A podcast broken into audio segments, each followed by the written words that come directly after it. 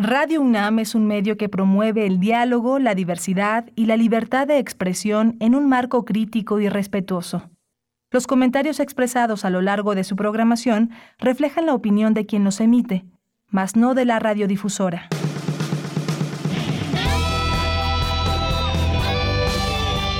Prisma RU. Relatamos al mundo.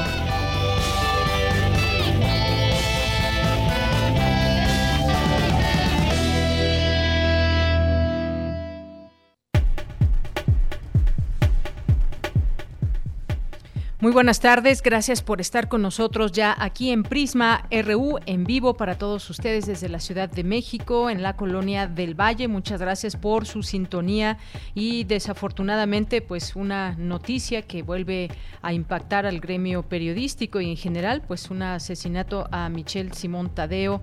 Investigan este asesinato, su cuerpo que fue identificado por sus familiares en Ciudad de México, lugar donde residía hace varios años y bueno, pues otra periodista más desafortunadamente luego de haberse eh, reportado su desaparición, ella era eh, conductora, modelo y actriz y la Fiscalía General de Justicia de la Ciudad de México confirmó eh, pues este hallazgo sin vida de la joven en un paraje y que su cuerpo fue identificado por familiares. Bien, pues en esta tarde en los distintos temas que traemos hoy para ustedes al análisis tenemos los siguientes. Hoy vamos hablar con el periodista Pedro Miguel, periodista, ensayista, novelista, que pues también participa activamente desde su labor periodística y pues eh, el día de ayer en estos parlamentos abiertos que se trata de discutir acerca de la reforma eléctrica, pues acudió un grupo, un grupo de, periodistas, habían sido invitados otros tantos también para pues contraponer y escuchar los distintos puntos de vista a favor de la reforma eléctrica y en contra de la misma reforma. Sin embargo, pues bueno, los que iban a hablar en contra de la reforma eléctrica no asistieron. Entre los que sí asistieron estuvo Pedro Miguel y lo tendremos el día de hoy para hablar de este tema. También conversaremos con la doctora Nora Liliana Martínez Gatica, que es académica del Departamento de Salud Pública de la Facultad de Medicina de la UNAM y con ella vamos a platicar sobre esto que aprobó eh, Colombia, eh, despenalizó el aborto hasta la semana 24. Ayer ya comenzábamos a hablar de este tema, en su parte pues como un logro de las mujeres y la organización de la Marea Verde allá en Colombia, pero desde desde el punto de vista médico, ¿qué podemos y debemos decir? Bueno, pues lo, lo eh, analizaremos con la doctora el día de hoy. También vamos a conversar con el doctor Rodrigo Antonio Medellín, que es biólogo de la conservación, y él nos va a platicar acerca de un, un acercamiento que hubo del gobierno de México con eh, biólogos de Afganistán. Hay que recordar esta situación en la que vive Afganistán y que mucha gente tiene intenciones de salir. No para todos es, es, es tan fácil y gracias a esta participación de nuestra universidad, de algunos, eh, algunos investigadores, entre ellos él, el doctor Rodrigo Medellín, pues es que se dio esta posibilidad de traer como refugiados a un grupo de biólogos vía, por supuesto, la Secretaría de Relaciones Exteriores. Así que vamos a conversar con él sobre eh, sobre este tema. Y ya para nuestra segunda hora tendremos, tendremos las secciones de sustenta, de ciencia, la información internacional. Tendremos también una recomendación de un libro que es una pieza teatral y estará, eh, pues hicimos una entrevista a Talía González, que es autora de el libro Rapsodia de los Solitarios. Y pues también tendremos, por supuesto, cultura, la información nacional e internacional, universitaria, todo esto y más aquí en Prisma RU. Así que quédese con nosotros. Saludo allá en cabina a mis compañeros Rodrigo Aguilar al frente de la producción, a Denis Licea al frente de la asistencia de producción y a Arturo González en los controles técnicos. Y aquí en el micrófono le saluda Deyanira Morán con mucho gusto en este día miércoles 23 de febrero. Desde aquí, relatamos al mundo. Relatamos al mundo. Relatamos al mundo.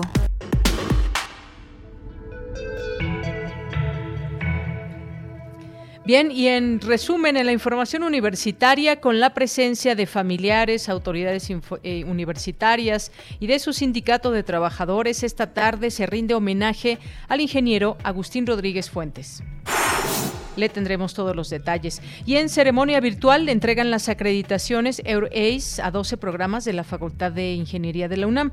Se trata del reconocimiento europeo más importante en la materia y que por primera ocasión se otorga a una institución mexicana. Una de las dimensiones que debe tener todo científico, investigador o académico es transmitir el conocimiento en un lenguaje accesible para todos, señala el escrito y el escritor y crítico literario Jorge Carrión. En la información nacional, la Suprema Corte de Justicia de la Nación ordenó frenar, frenar los juicios de amparo pendientes en juzgados y tribunales de todo el país en contra de la ley de la industria eléctrica, hasta que el Pleno de Ministros resuelva sobre la constitucionalidad de esta norma, la cual es impugnada por empresas privadas de generación de energía. El presidente Andrés Manuel López Obrador afirmó que el secretario de Estado de Estados Unidos, Anthony Blinken, está mal informado sobre los asesinatos de periodistas en México. Esto después de que el funcionario manifestara su preocupación por la situación que enfrenta el gremio. El presidente de la Suprema Corte de Justicia de la Nación, Arturo Saldívar, denunció que hubo una operación de Estado para proteger a la familia de Margarita Zavala y no involucrarla en el caso de la guardería ABC, en cuyo incendio ocurrido en Hermosillo, Sonora, en 2009, murieron 49 niños. Escuchemos. ¿Puedo dar fe de una operación de Estado para proteger a la familia de la esposa del presidente? Para proteger a los altos funcionarios públicos de ese gobierno. Le avisé a quien era el secretario de gobernación que iba a presentar el proyecto. Me fue a ver a mi oficina hasta que terminamos a gritos. En un momento me dice el secretario, dice el presidente que no te apoyamos para esto. Y le dije, dile al presidente que postuló un ministro, no designó un secretario de Estado. Bien, pues ahí las palabras reveladoras de lo que dice el presidente de la Suprema Corte, pero ya hubo una respuesta y es de la actual diputada del Partido Acción Nacional, Margarita Zavala, quien dijo esta mañana que el presidente de la Suprema Corte miente al atribuir una operación del expresidente Felipe Calderón para proteger a su familia de las acusaciones por el incendio de la guardería ABC de Sonora. Bueno, el caso es que pues no ha, que no ha llegado la justicia para muchas eh, madres y padres de familia que han estado de cerca en todo este proceso, porque además dijo que se habría evitado que se llevaran de emergencia a niñas y niños que habían resultado heridos de como parte de esta situación que se dio, esta, este incendio y que pues se habría dado justamente desde la presidencia entonces encabezada por Felipe Calderón. Bueno, en noticias internacionales, mientras Vladimir Putin rinde tributo a los caídos en el Día del Defensor de la Patria, antiguo Día del Ejército Rojo, Ucrania declarará el estado de emergencia ante la amenaza rusa y ha aprobado un anteproyecto de ley para permitir a los ciudadanos el uso de armas de fuego.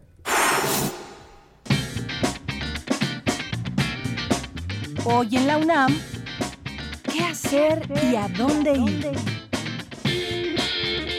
Aún puedes participar en la convocatoria del concurso de canción feminista, organizado por la Coordinación de Difusión Cultural a través de la Dirección General de Radio UNAM, la Casa del Lago, Juan José Arreola, la Cátedra Rosario Castellanos, la Dirección General de Música y Violeta Radio, en el marco de la muestra En la calle y en la historia, 40 años de lucha feminista mexicana. En dicho concurso podrán participar mujeres y personas feministas con identidades exogenéricas disidentes, creadoras individuales o colectivas de origen nacional o extranjero. La convocatoria cierra el próximo 6 de marzo de 2022. Consulta las bases en casadelago.unam.mx. No te puedes perder una emisión más de la nueva temporada de la serie Islas Resonantes, espacio sonoro bajo la conducción de Cintia García Leiva, con entrevistas a especialistas de diversos terrenos disciplinares y sesiones de escucha dedicadas a temas puntuales de la sonoridad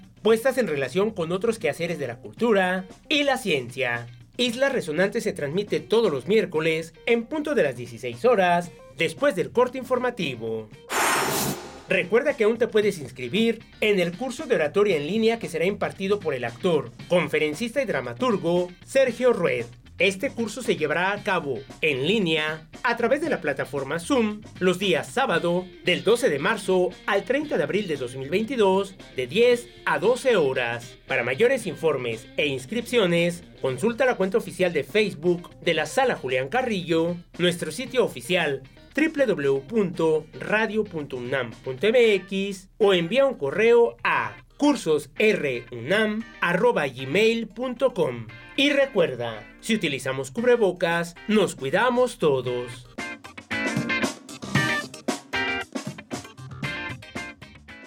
Bien, pues continuamos, tuvimos aquí una pequeña falla técnica que pues ya en cualquier momento esperamos que aquí todo nuestro departamento técnico y de ingeniería eh, pues pronto puedan regresar esta consola a sus cabales y podamos seguir transmitiendo a través de esa vía. Y bueno, pues vamos a iniciar este campus RU con la información de Cristina Godínez. Familiares, trabajadores y autoridades universitarias rinden esta tarde homenaje al ingeniero Agustín Rodríguez Fuentes. Adelante, Cristina.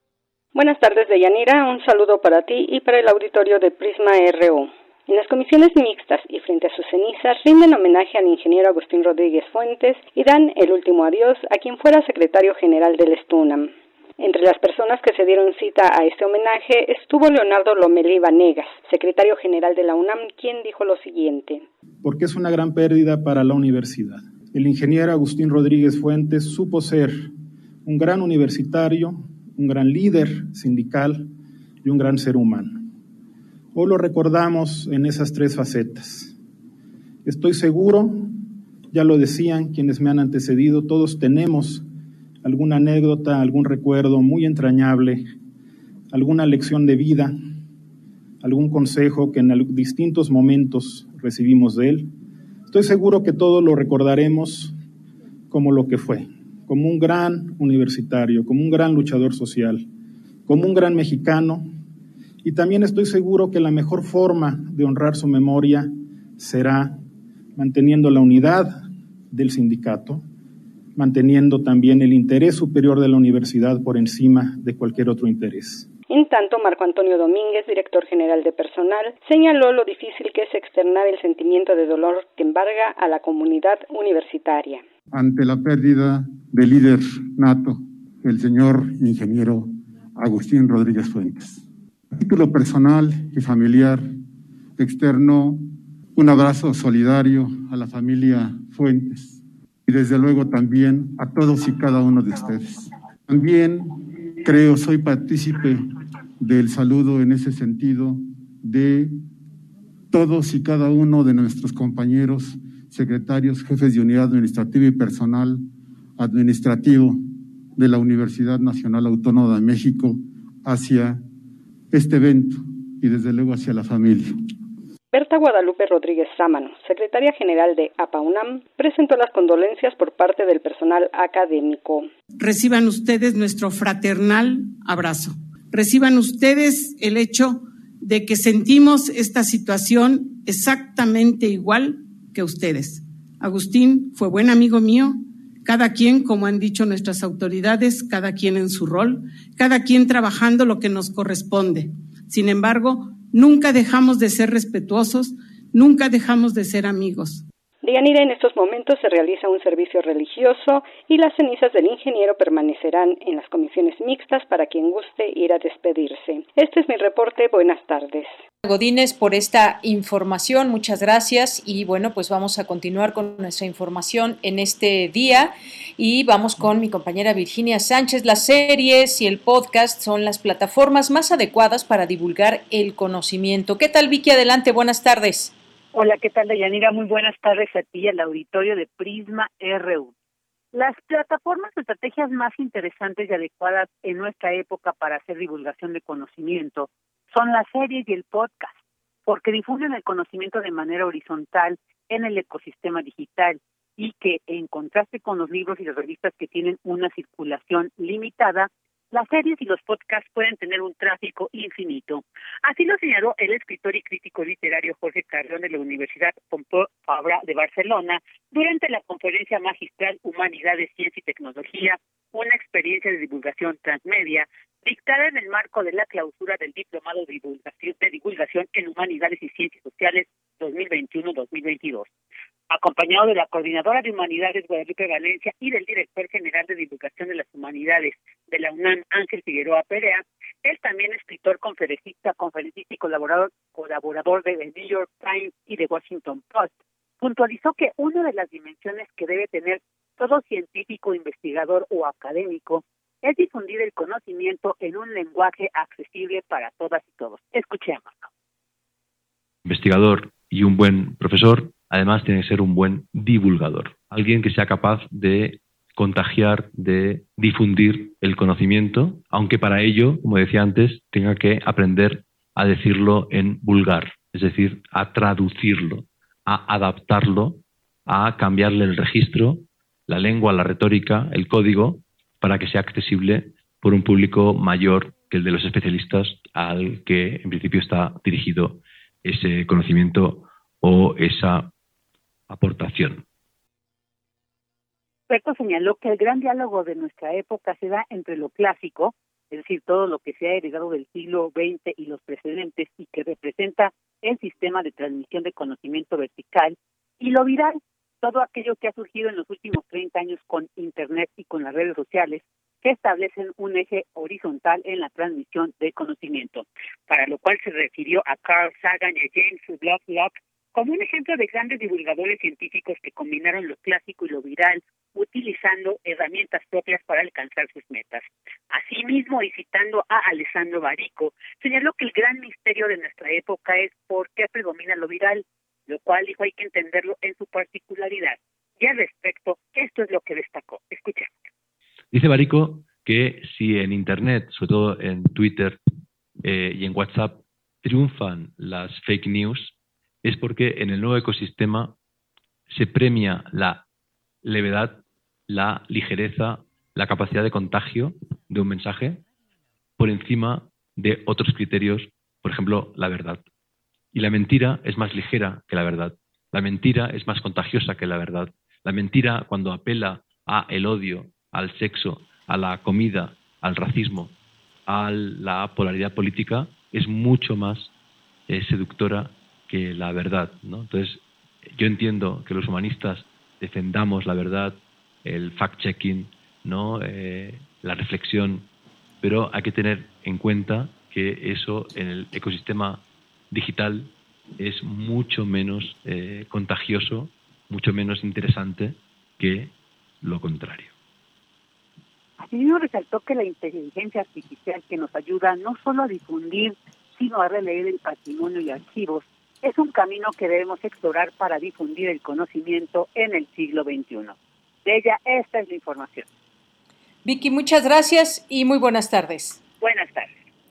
Bien, pues continuamos con la información, ahora con mi compañera Cindy Pérez Ramírez, con el Pacto por la Justicia Abierta con Perspectiva de Género. Se buscan los tribunales, que los tribunales homologuen la publicación de las sentencias y establecer un mecanismo ciudadano que dé seguimiento a esta labor. Adelante, Cindy, buenas tardes. Deyanira, es un gusto saludarte. Muy buenas tardes a ti y a todo el auditorio. Diversas sentencias perpetúan la desigualdad, que en lugar de proteger, revictimizan, que en lugar de reparar, imponen cargas por motivos de género. Así lo dijo Fátima Gamboa, codirectora de X Justicia para las Mujeres, durante la ceremonia en la que se firmó el Pacto de Justicia Abierta con perspectiva de género. Este pacto tiene el respaldo de 11 poderes judiciales, un Tribunal de Justicia Administrativa, un Tribunal Agrario y el Tribunal Electoral del Poder Judicial Judicial de la Federación, el Instituto Nacional de Acceso a la Información y Protección de Datos Personales y 26 institutos en la materia de 26 entidades del país. Que en lugar de proteger, revictimizan, que en lugar de reparar, imponen cargas por motivos de género. En este sentido, el pacto es relevante pues está centrado en las necesidades de justicia de las personas, empezando por aquellas que están en desventaja económica, asimetrías de conocimientos y condiciones de discriminación. y que enfrentan serias dificultades para hacer valer sus derechos o defenderse. Ahora nosotras, las mujeres, la diversidad sexual, los pueblos indígenas, las migrantes, las personas con discapacidad, queremos dialogar con ustedes en primera persona, con nuestra propia voz y en un plano de horizontalidad. En tanto, la ministra Ana Margarita Ríos Farjat de la Suprema Corte de Justicia de la Nación habló del uso del lenguaje para no generar o perpetuar un mensaje discriminador y excluyente o lleno de estereotipos. La justicia es una construcción social. Yo estoy convencida que la justicia es la arquitectura del bien común. En ese sentido, se necesita que la sociedad siempre participe en la construcción Hablando de tribunales, hablando de justiciables, tendríamos entonces como que preguntar a los justiciables, ¿cómo quieres o cómo esperas la justicia? ¿La estás entendiendo? ¿No la estás entendiendo? ¿En qué, en qué se siente? ¿Qué, se percibe que se falla? Entonces, si la sociedad no tiene claridad en lo que resolvemos, difícilmente comprenderá eh, los méritos de lo que resolvemos. Entonces, no nada más a veces no es claro y no es comprensible, sino que a veces está cargado de estereotipos. Deyanira, este Pacto Nacional por una Justicia Abierta con Perspectiva de Género en México monitoreará las sentencias durante los próximos dos años. En este momento hay 20 poderes judiciales que han reportado que no cuentan con un modelo institucionalizado de justicia abierta, es decir, que no hacen públicas las sentencias, pero se han reportado avances en otros 21 poderes judiciales, entre los que destacan los de Puebla, Coahuila, Morelos y el Estado de México. Hasta aquí la información. Muy buenas tardes. 13 horas con 26 minutos. Seguimos aquí transmitiendo en vivo, ya en eh, ya estamos ahí poco a poco atendiendo estos detalles técnicos que ustedes pueden escuchar al aire. Y seguimos las conversaciones ahora pues sobre la reforma eléctrica que tiene también distintas aristas por donde irse analizando también desde la manera en cómo se nos es mostrada, desde estos parlamentos abiertos, quiénes participan, qué es lo que dicen, cuáles son los argumentos a favor o en contra. Y el día de ayer, en, estos, eh, en este Parlamento abierto, participaron un grupo de periodistas. Eh, se pensaba que este grupo sería un poco más amplio para poder escuchar eh, posturas a favor y en contra. Sin embargo, quienes tienen posturas en contra, pues no, no asistieron, a pese a la invitación que se, que se hizo para poder hablar de manera pues abierta frente a los públicos que siguen eh, este Parlamento abierto. Así que invitamos a uno de los periodistas que asistió el día de ayer ahí en este Parlamento abierto para analizar la reforma eléctrica. Y me refiero a Pedro Miguel, quien es periodista, ensayista, novelista eh, y ha colaborado en muchísimos medios de comunicación, en muchos medios de comunicación, y le doy la bienvenida a este espacio. ¿Qué tal, Pedro Miguel? Buenas tardes. Deyanira, buenas tardes, qué gusto escucharte. Pues el gusto es mío, eh, Pedro, pues platicar contigo, con nuestro público de Prisma RU de Radio UNAM, sobre pues tu punto de vista, tu análisis sobre la reforma eléctrica. ¿Por qué a favor de la reforma eléctrica tus argumentos? Cuéntanos un poco, por favor.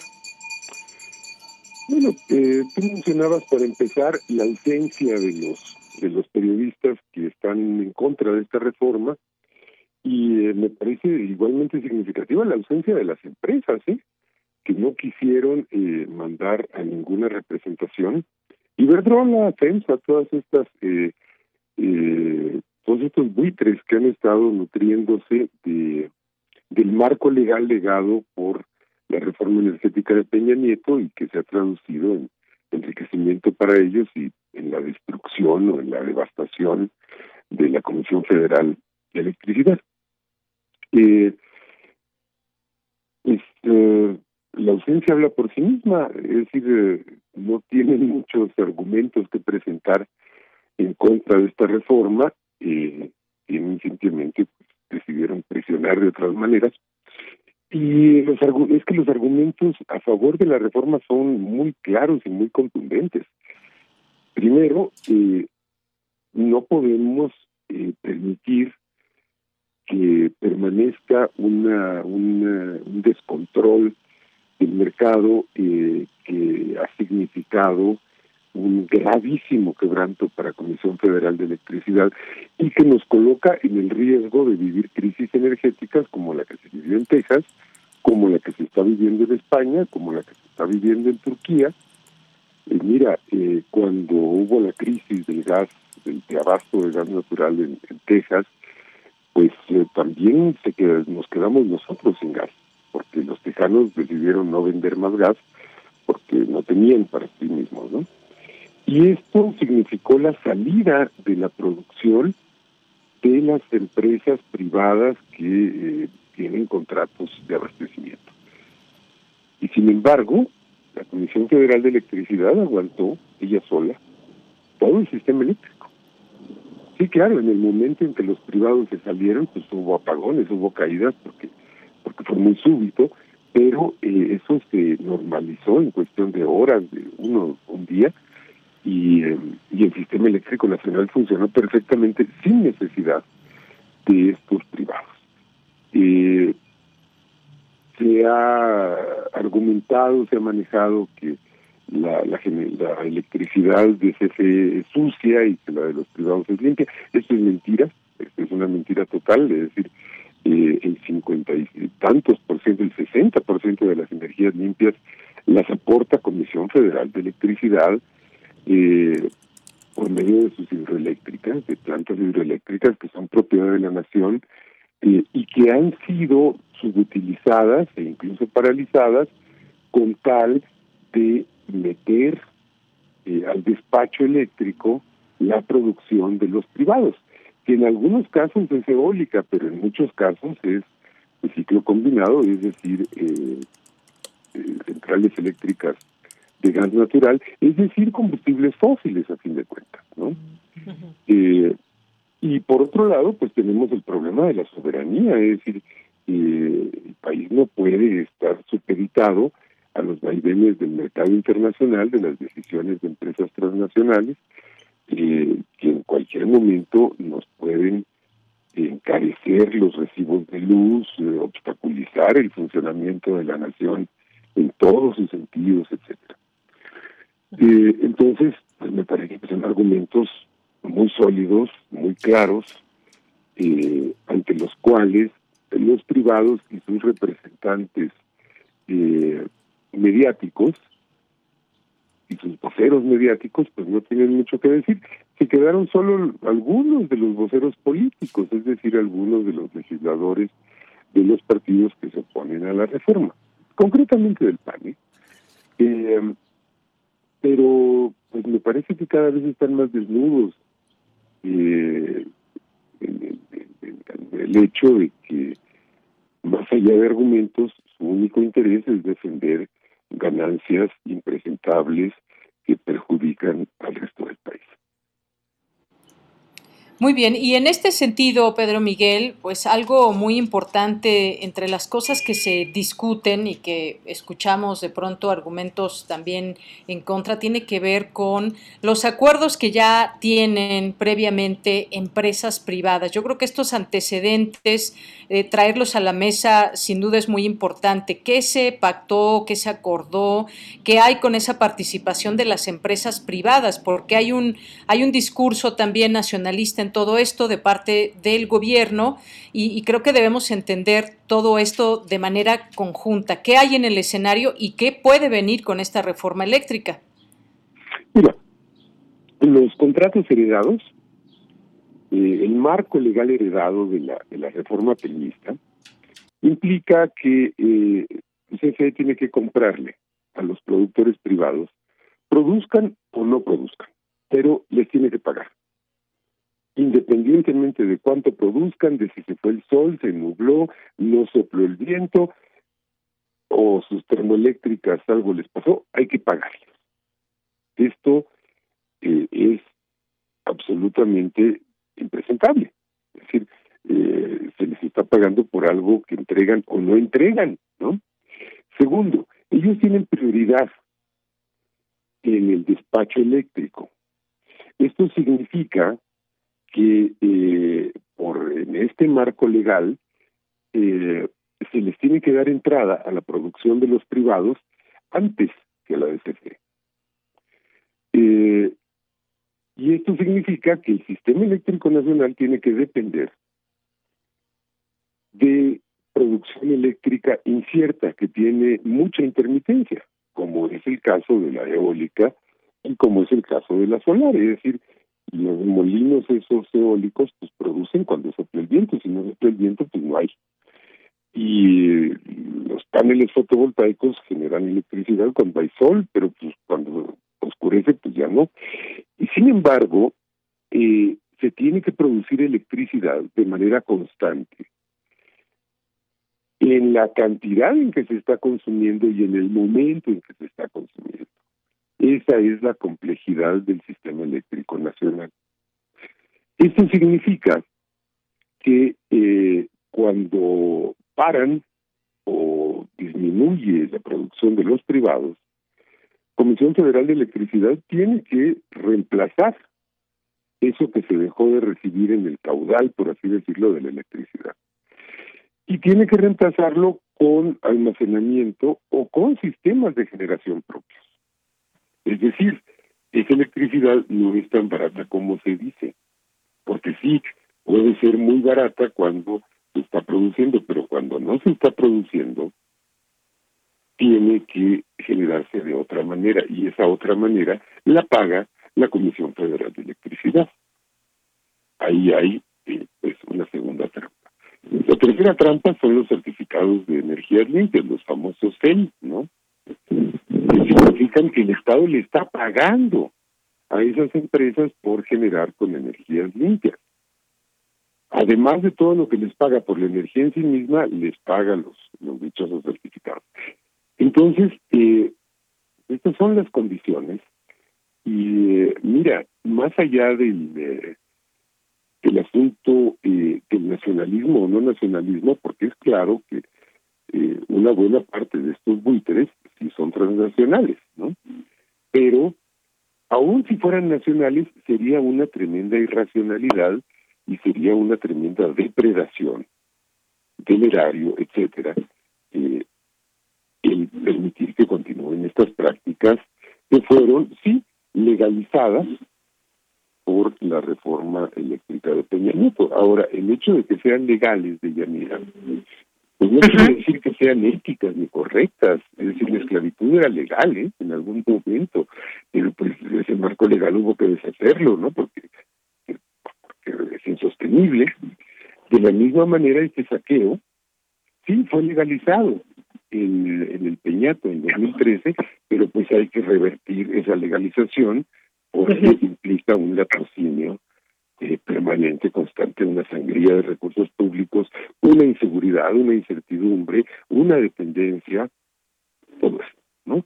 Finalmente hay otro aspecto que es tremendo. Mira, el, el marco de la, de la reforma energética peñista descuartizó a la Comisión Federal de Electricidad, porque la idea era, eh, pues, eh, comérsela, ¿no? Eh, entregarle los pedazos de los privados hizo seis empresas que por ley tienen prohibido compartir información entre sí, están obligadas a competir entre ellas, no se pueden pasar un tornillo de una a otra.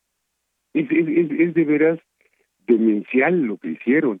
Desde, incorporaron al SENACE, al Centro de Control de la Energía, de la Comisión Federal de Electricidad y lo convirtieron en una cosa autónoma.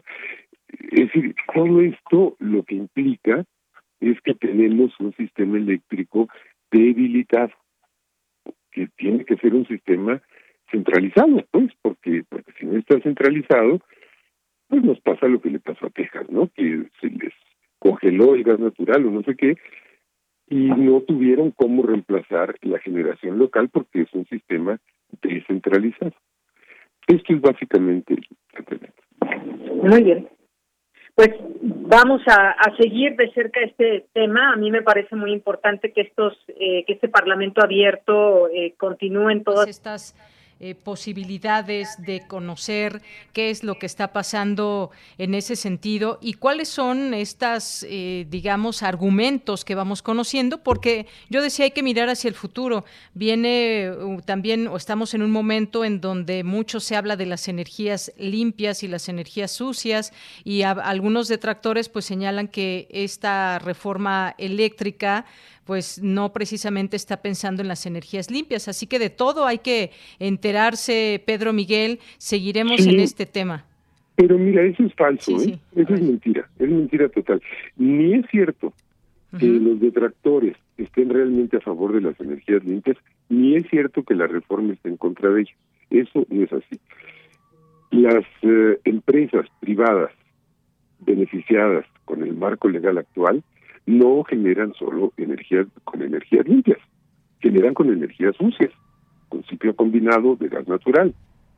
Y la Comisión Federal de Electricidad es la principal productora de electricidad con energías limpias vía geotermia, vía hidroeléctrica y ahora incorporando eh, la fotovoltaica con el proyecto de Puerto Peñasco que van a ser 2.000 hectáreas de paneles solares en Sonora.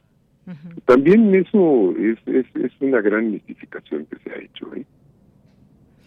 Bueno, pues muchas gracias Pedro Miguel por estar con nosotros aquí en este espacio de Radio UNAM. Oye, y pues también en los últimos días fuiste tendencia en las redes sociales por el supuesto viaje a Rusia. ¿Cómo te fue en Rusia? Muy bien, muy bien, te traje un bonquita, ya lo vamos a compartir. Muy bien. Oye, pues yo no sé de dónde salió eso, pero tampoco se ha salido a, bajar ese tuit de parte del periodista que lo publicó. Pues y pide que se eh, desmienta, además. No, no, hasta lo invité a comer, Villanira, lo invité a comer paella porque además él está muy enojado, porque una vez el presidente me invitó a comer paella para la Cena Nacional.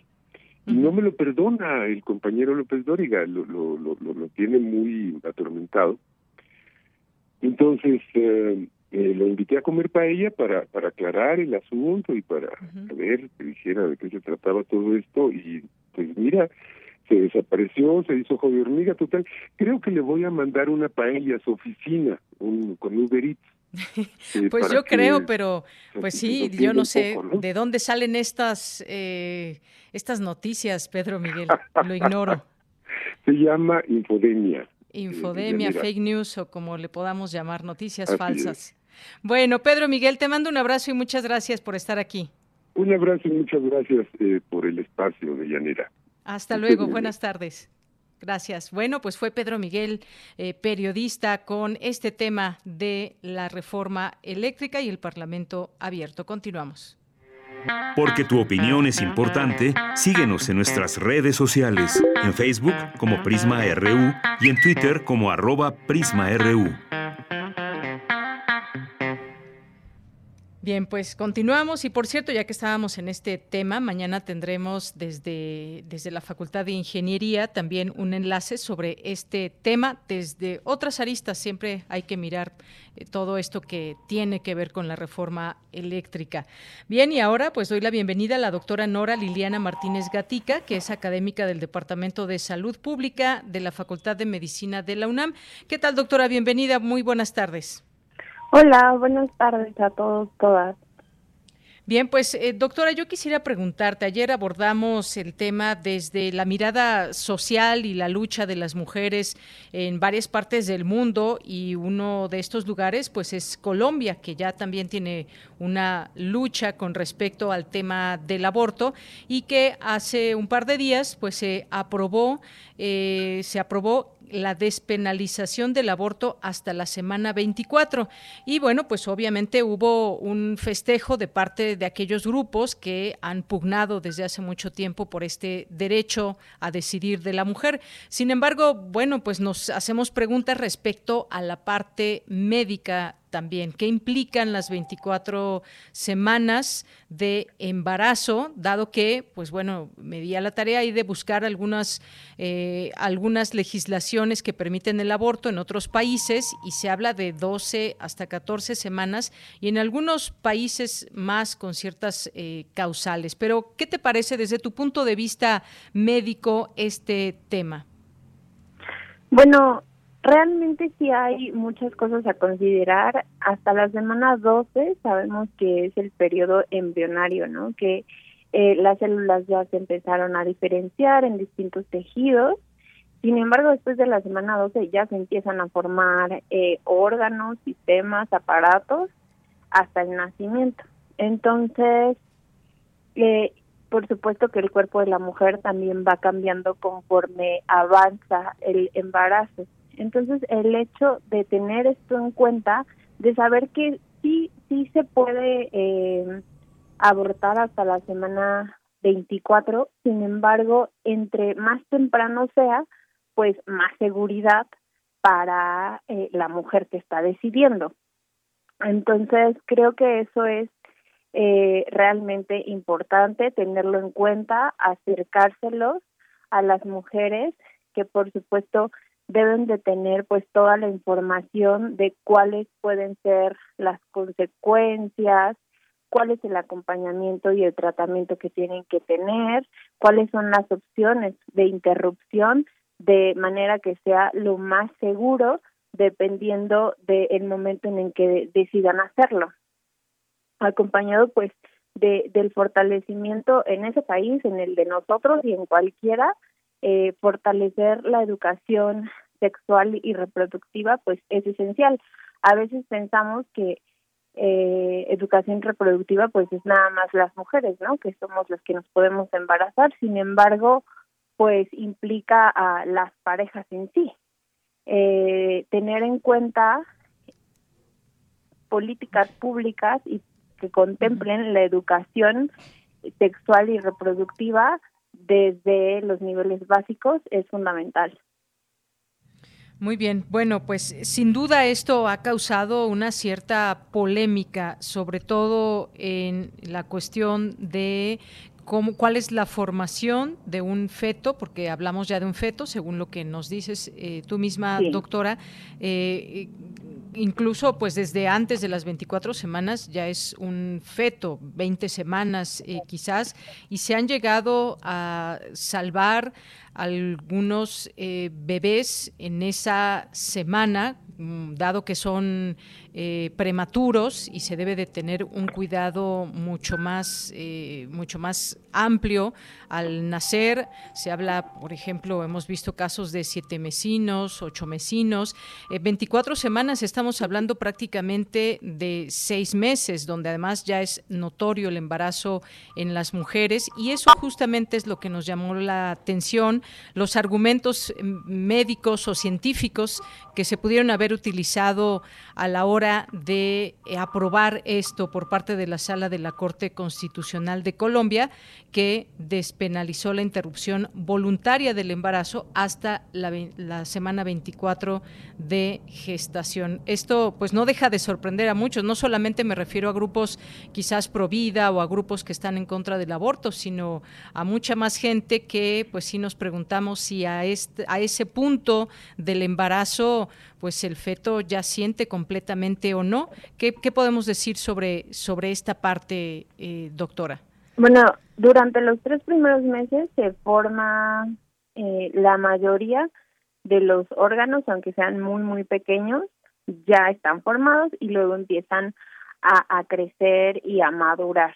Durante el cuarto y quinto mes, pues se van definiendo sus extremidades, madura el sistema nervioso, y sus sentidos de, del feto. Entonces, creo que eh, el punto medular está en hacer énfasis que se tiene, o sea, que se tiene la posibilidad de que se puede tener el aborto hasta la semana 24. Sin embargo, entre más temprano sea, va a tener mayor, eh, perdón, menor impacto en la salud de la mujer por el hecho de los sistemas hormonales. O sea, sabemos que después del tercer mes también, pues es notorio el aumento de peso, justamente que, que tengan mayores características las mujeres. Entonces, al, entre más tiempo pase y se interrumpa eh, ese embarazo, pues las puede poner mayoritariamente en riesgo. Y, y hablando no nada más del hecho físico, ¿no? sino también de que es un impacto psicológico, emocional, entonces que tengan el acompañamiento adecuado. Creo que el acompañamiento, la información para que tomen la mejor decisión, este es fundamental. Y además, bueno, lo que sorprendió es que, pues, antes de este fallo en Colombia el aborto estaba penalizado a menos en tres causales, que era violación, eh, malformación y que esté en riesgo la vida de la madre. Pero ahora, pues, libremente una mujer puede pedir que se le practique un aborto hasta las 24 semanas sin que esto implique eh, algún delito. Y pues esta gran pregunta de por qué hasta las 24 semanas, y se habla de que este fallo tuvo en cuenta en este sentido diversos estudios que señalan que en esas primeras semanas Tal vez aquí es una cuestión de redacción porque dice, en esas primeras semanas el feto aún siente dolor ante el procedimiento, ya que las terminaciones nerviosas del cerebro del feto no están completamente formadas hasta que se cumplen los seis meses de gestación. Eso es lo que se tomó en cuenta. Dice aquí, puede concluirse que el feto no puede experimentar dolor en ningún sentido antes de esta etapa de la gestación. Se le en un estudio científico del Departamento de Salud del Reino Unido al Real Colegio de Ginecólogos y Obstetras. Estos pues son parte de los elementos que, se han cerebro, tenido en cuenta. Sí. Perdón, el cerebro del feto está formado y más bien se empieza a fortalecer con el pas a partir del quinto mes. Entonces em, va a empezar a fortalecer junto con el resto de los órganos sabemos que de lo último que madura pues son los pulmones y que justamente eh, este apoyo a, a, los que nacen de siete meses, a los bebés y, las bebés que nacen de siete meses, casi siempre es apoyo a los pulmones, que es de lo último que, que madura. Sin embargo, sí está formado, probablemente no sientan dolor. Creo que eh, la política está muy encaminada a proteger a pues a las mujeres en estado de vulnerabilidad. El hecho de eh, niñas, adolescentes, mujeres indígenas que no tienen siempre el acercamiento que deberían con las instituciones de salud, con los proveedores de salud y que a veces sus embarazos son descubiertos cuando realmente ya están este eh, eh, pues grandes los productos creo que esta política está encaminado a ello. Y no se trata de, de culpa de, de una mujer no si no tiene la guía, si nadie le ha dado el diagnóstico, si fue un abuso sexual y no, pues ella no quería quedar embarazada y aún así está embarazada y no tiene la atención necesaria, bueno, permitirles que puedan abortar a las 20 semanas. Recalco mucho el hecho de que entre antes se haga, pues es más beneficioso por el impacto que les pueda tener en en todo en cualquier aspecto de su salud. Sí, hay casos eh, específicos que puedan ser con o estudiarse con mucho más detenimiento, pero en general cuando pues una mujer resultó embarazada tiene pues este periodo, por lo menos aquí en México, 12 semanas para poder tomar alguna decisión. Pues polémico este tema. Muchas gracias, doctora, por eh, compartirnos su punto de vista sobre este tema. Muchas gracias. Gracias. Hasta luego. Fue la doctora Nora Liliana Martínez Gatica, académica del Departamento de Salud Pública de la Facultad de Medicina de la UNAM. Continuamos. Porque tu opinión es importante, síguenos en nuestras redes sociales, en Facebook como Prisma RU y en Twitter como arroba PrismaRU. Bueno, y nos vamos ahora, ya tenemos en la línea al doctor Rodrigo Medellín de Gorreta, biólogo de la conservación, investigador de tiempo completo del Laboratorio de Ecología y Conservación de Vertebrados Terrestres del Instituto de Ecología de la UNAM. Doctor, bienvenido, muy buenas tardes. Hola, Deyanira, buenas tardes, gracias por invitarme.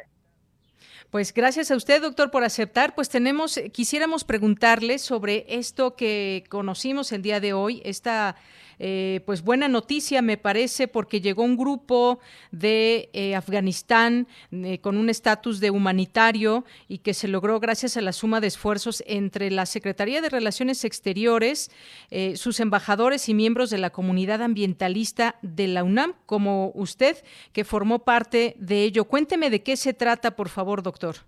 Sí, claro, con mucho gusto, de Yanira. Mira, se trata de que a partir de que el talibán, los talibanes tomaron el control de Afganistán, eh, declararon que cualquier persona que hubiera trabajado para alguna organización de los Estados Unidos estaba condenada a cárcel, si no es que a la muerte. Y si eran mujeres, a la muerte y tan tan, ¿no?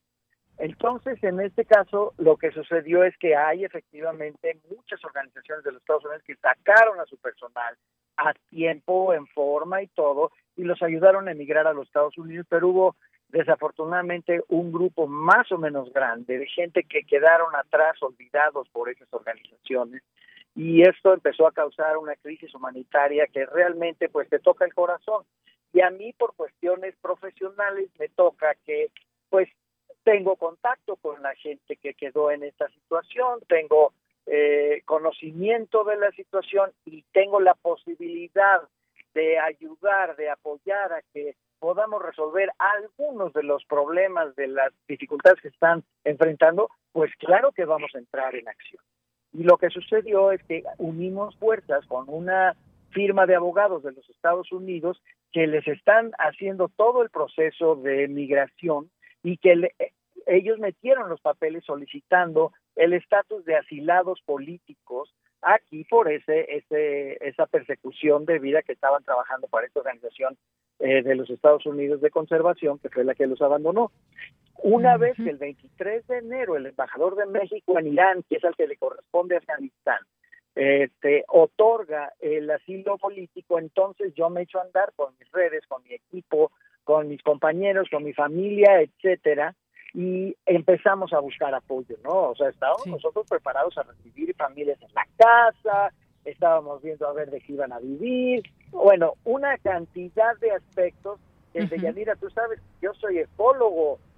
Aquí, en, cuestión de tres semanas, me he convertido en un experto en temas de, de, de, migración. Obviamente me falta muchísimo, pero gracias a la ayuda de la Secretaría de Relaciones Exteriores de muchas organizaciones que se han unido a este esfuerzo y mucha gente, específicamente el Museo de la Ballena ha sido absolutamente crucial para encontrarles un lugar donde vivir. Ya te, ya ahorita los acabo de dejar, ya están instalados, tenemos cuatro departamentos, ya tienen todo para volver a empezar su vida. Bueno, pues qué buena noticia, porque sabemos que es un grupo de biólogos de la conservación, refugiados afganos, como usted nos está mencionando. Me imagino que será muy interesante o ha sido muy interesante también para, para usted, para ustedes los investigadores de la UNAM, el poder compartir también estos pues, puntos de vista sobre temas que, que los unen, digamos, y, y, que nos permite también pues, eh, conocer todo ese trabajo que se hace en un lugar tan lejano como es Afganistán, cómo se ha visto ahora interrumpido por la llegada de los talibanes. Ojalá quizás en algún momento, doctor Rodrigo Medellín, podamos platicar con alguno de estos eh, biólogos aquí para los micrófonos de Radio UNAM. Sería una buena idea. Definitivamente, en el momento en que lo quieras, lo armamos. Es muy curioso que en nada más el poquito rato que llevamos aquí ya estamos identificando un montón de cosas similares de cosas comunes, de retos, de dificultades. Ay, perdimos ahí la comunicación. Ah, caray. Hola, hola. Ya le escucho otra vez. Ya, ya, ya. Este, ahí estamos, este doctor. En este ratito hemos encontrado que tenemos muchas cosas en común, retos, experiencias, iniciativas, posibilidades, eh, cosas que nos unen en el, en el sur global, que es África, Asia y América Latina, ¿no?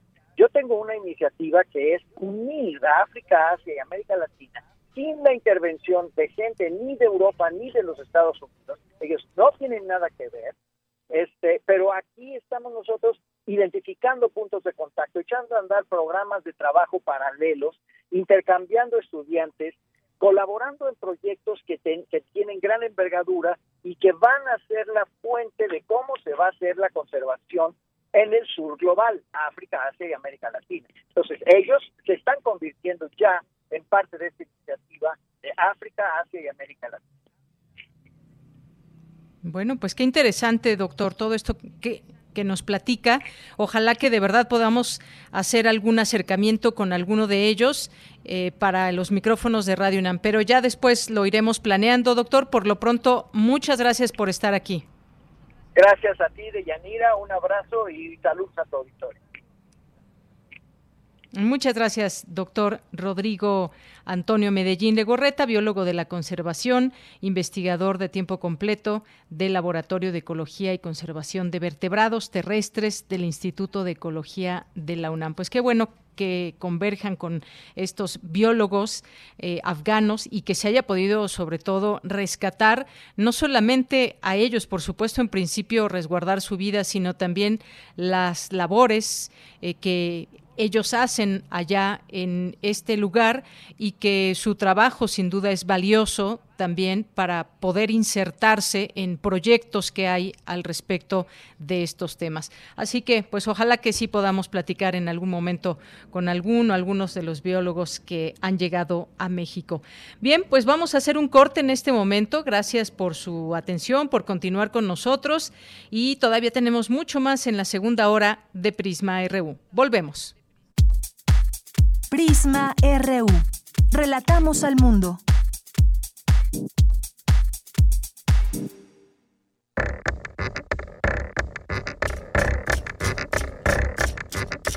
Descubre a la radio en imágenes e historias.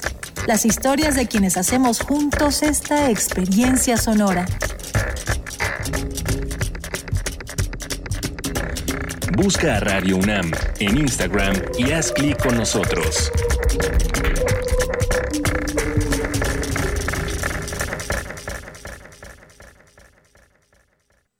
El corazón es la caja de ritmos que orienta nuestro camino. Sigámoslo. Que la música sea su alimento. Miocardio, la génesis del sonido. Una transfusión sonora de Radio UNAM para tus oídos. Viernes, 18.15 horas. Retransmisión, domingos a las 14.30 horas. Radio UNAM, experiencia sonora. Oye, ¿cuál es la clave del internet? ¡Vecino! ¿Cuál es la clave del internet? ¡Paren su internet! ¡Esa es la clave! ¡Paren su internet! Todo en minúsculas y sin espacio. ¡Ah! Gracias. Desde el PT promoveremos el programa México Conectado para que los estudiantes en todo México tengan internet residencial sin costo. El PT está de tu lado. Dos tazas de raticida. ¿Raticida? Una taza de gasolina. ¿Gasolina? Remover con tres cucharadas de ácido sulfúrico. Agregar media onza de amoníaco y cocinar a fuego lento. No importa qué droga química te metas, todas están hechas con veneno y de todas formas te destruyes. Mejor métete esto en la cabeza. Si te drogas, te dañas. Ups. Creo que se nos pasó la mano de acetona. Si necesitas ayuda, llama a la línea de la vida. 800-911-2000. La ciencia que somos. La ciencia que somos. Iberoamérica al aire. Descubre la ciencia que está presente en tu día a día a través de cápsulas, reportajes, entrevistas y reportes en vivo. Viernes de 10 a 11 horas por el 96.1 FM. La ciencia que somos. Iberoamérica al aire. Una coproducción de Radio UNAM y las direcciones de divulgación de la ciencia y de las humanidades.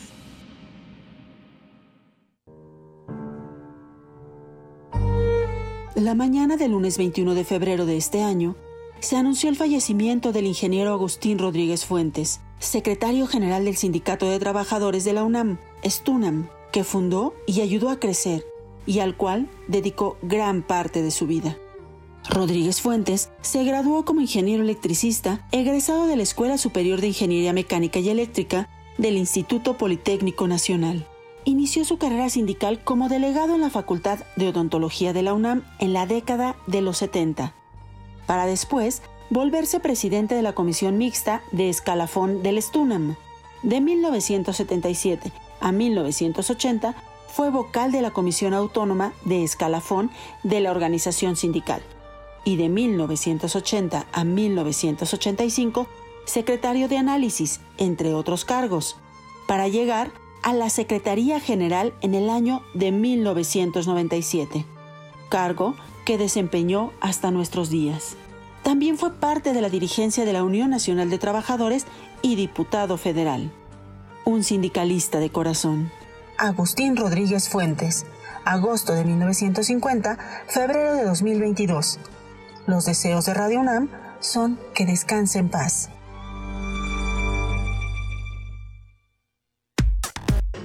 Relatamos al mundo. Relatamos al mundo. Mañana en la UNAM, ¿qué hacer y a dónde ir? La Coordinación Universitaria para la Sustentabilidad de la UNAM organiza el seminario Los grandes problemas socioambientales, donde se analizarán por qué la crisis ambiental es también una crisis social, económica y de justicia. El seminario Los grandes problemas socioambientales se llevará a cabo el próximo 2 de marzo en punto de las 11 horas a través del canal de YouTube de la Coordinación Universitaria para la Sustentabilidad de la UNAM.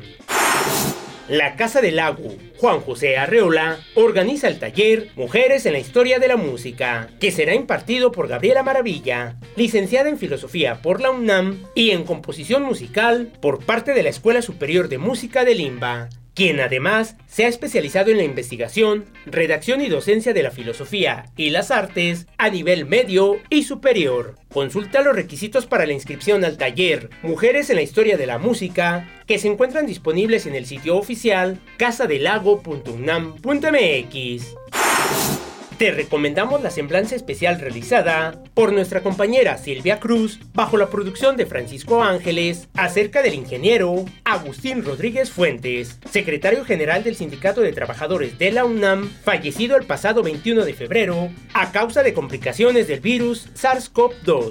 En este material sonoro podrás conocer algunos aspectos de la vida y lucha social del ingeniero Rodríguez, así como la importancia de su trabajo sindical en la defensa de los derechos de los trabajadores de base de nuestra máxima casa de estudios. Esta semblanza especial se transmitirá hoy 23 y mañana 24 de febrero a lo largo de la programación de nuestra emisora. Podrás consultar además el trabajo de nuestra compañera Cristina Godínez acerca del ingeniero Rodríguez Fuentes, que se encuentra disponible en el archivo sonoro de Prisma RU del 22 de febrero y que lo podrás consultar en nuestro sitio oficial www.radio.unam.mx. Con este material, la base trabajadora de Radio UNAM y la propia emisora rinde homenaje al ingeniero Agustín Rodríguez Fuentes. Y recuerda, no bajemos la guardia frente a la COVID-19. Para Prisma RU, Daniel Olivares Aranda.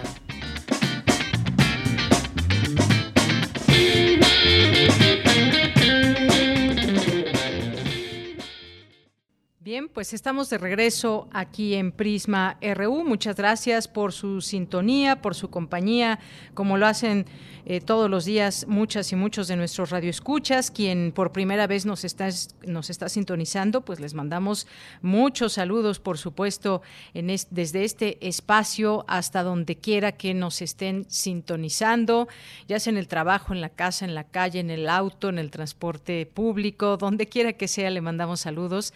Eh, eh, y a quienes nos escuchan también en la Ciudad de México y otros estados de la República.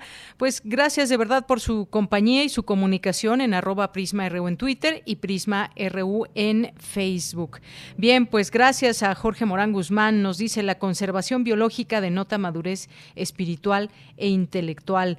Eh, gracias. Eh, Carlos Ríos, bienvenidos, nos dice a los colegas biólogos. Muchas gracias, Carlos. Pues lo mismo decimos desde aquí, por supuesto. Benjamín Valdés, muchos saludos. El Instituto de Ecología de la UNAM también a todas y todos aquellos que trabajan desde ahí.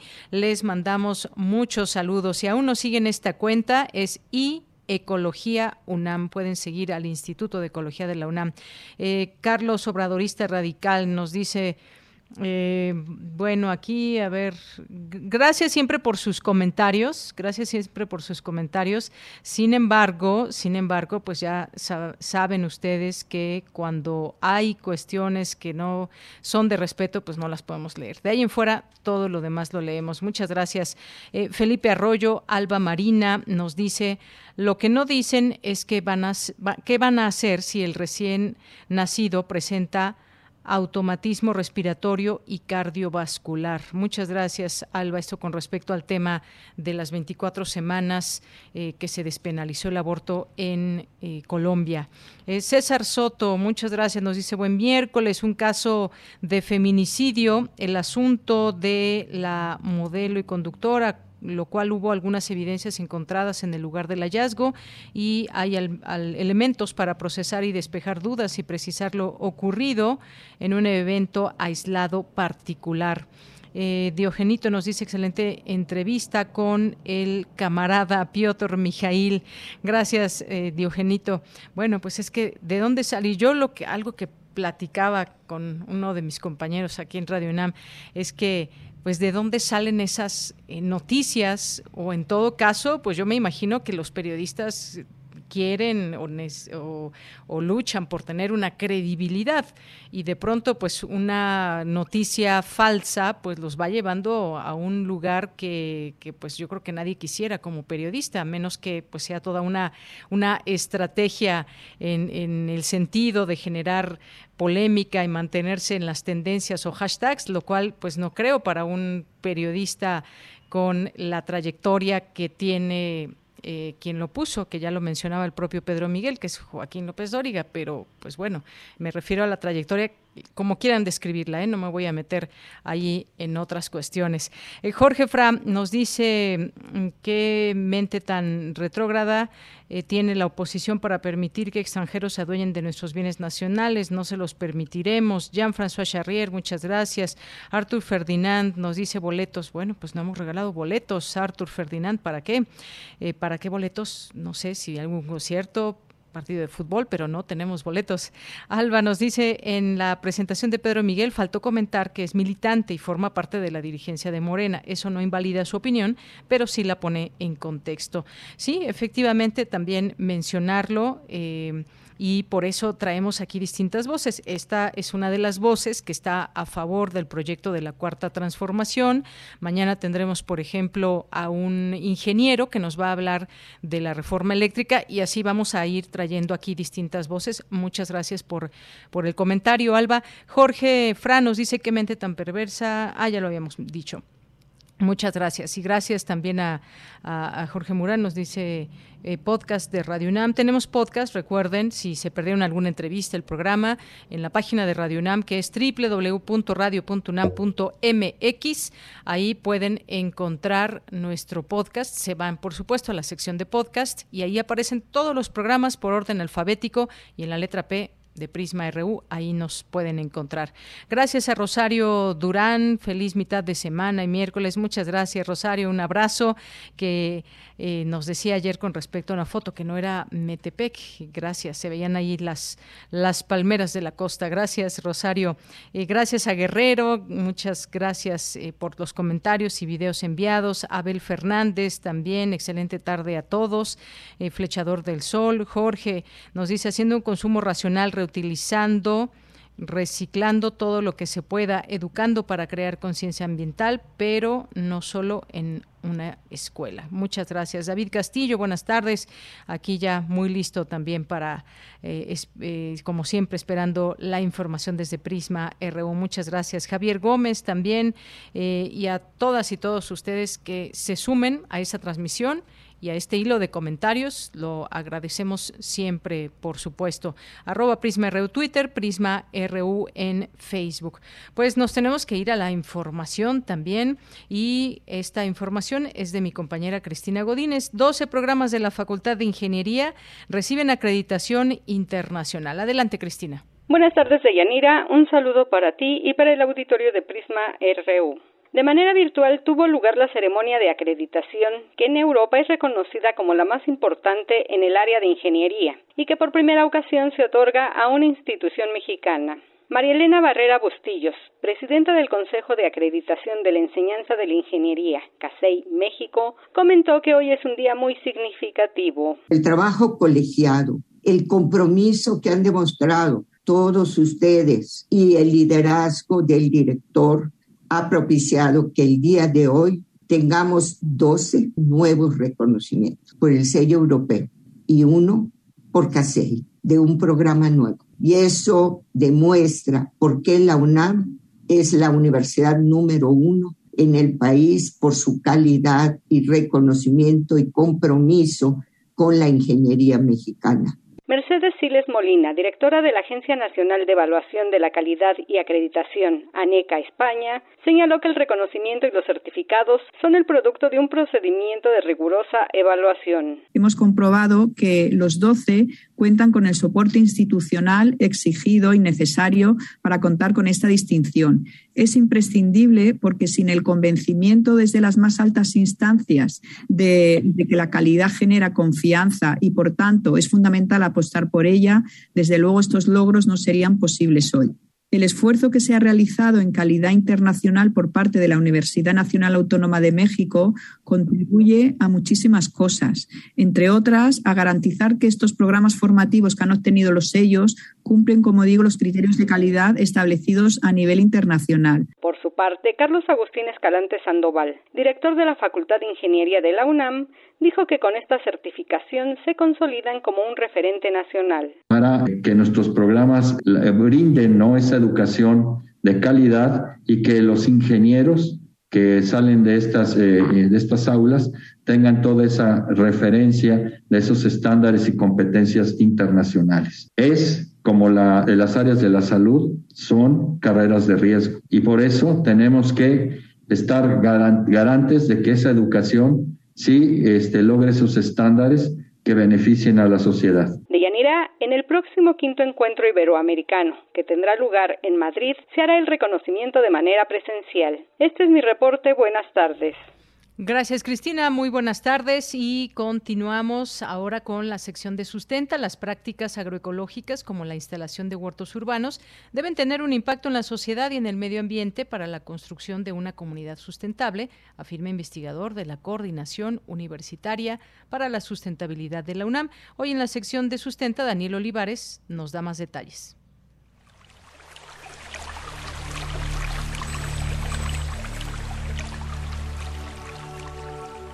Sustenta. Sustenta. Innovación universitaria en pro del medio ambiente.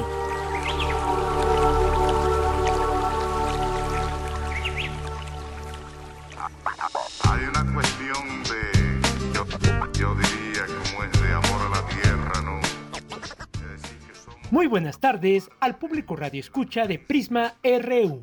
Les saluda con mucho gusto Daniel Olivares Aranda. Hoy en Sustenta conoceremos la importancia del trabajo colectivo en las prácticas sustentables, como la instalación de huertos urbanos y azoteas verdes, el intercambio de semillas y sobre todo de conocimiento para la construcción de una comunidad consciente y un mundo que camine hacia la sustentabilidad. Para ello conversaremos con el doctor David Monachón de la Coordinación Universitaria para la Sustentabilidad de la UNAM quien nos explica la importancia de instalar huertos urbanos y azoteas verdes de forma agroecológica. Mira, eso de los huertos o, terrazas a, nivel urbano, no voy a, a, repetir, ¿no? Cosas que, que, dije, pero creo que es importante uh, considerar que primero producir los alimentos puede tener mucho eh, nosotros mismos puede tener mucho, muchos efectos sobre la salud misma, ¿no? Y bajar el estrés, por ejemplo, eh, participa en la construcción de un sistema alimentario más sustentable, ¿no? Después puedes estar eh, en tu huerto urbano y aplicar un montón de, de agroquímicos que son dañinos para tu, tu, salud y para la de, lo,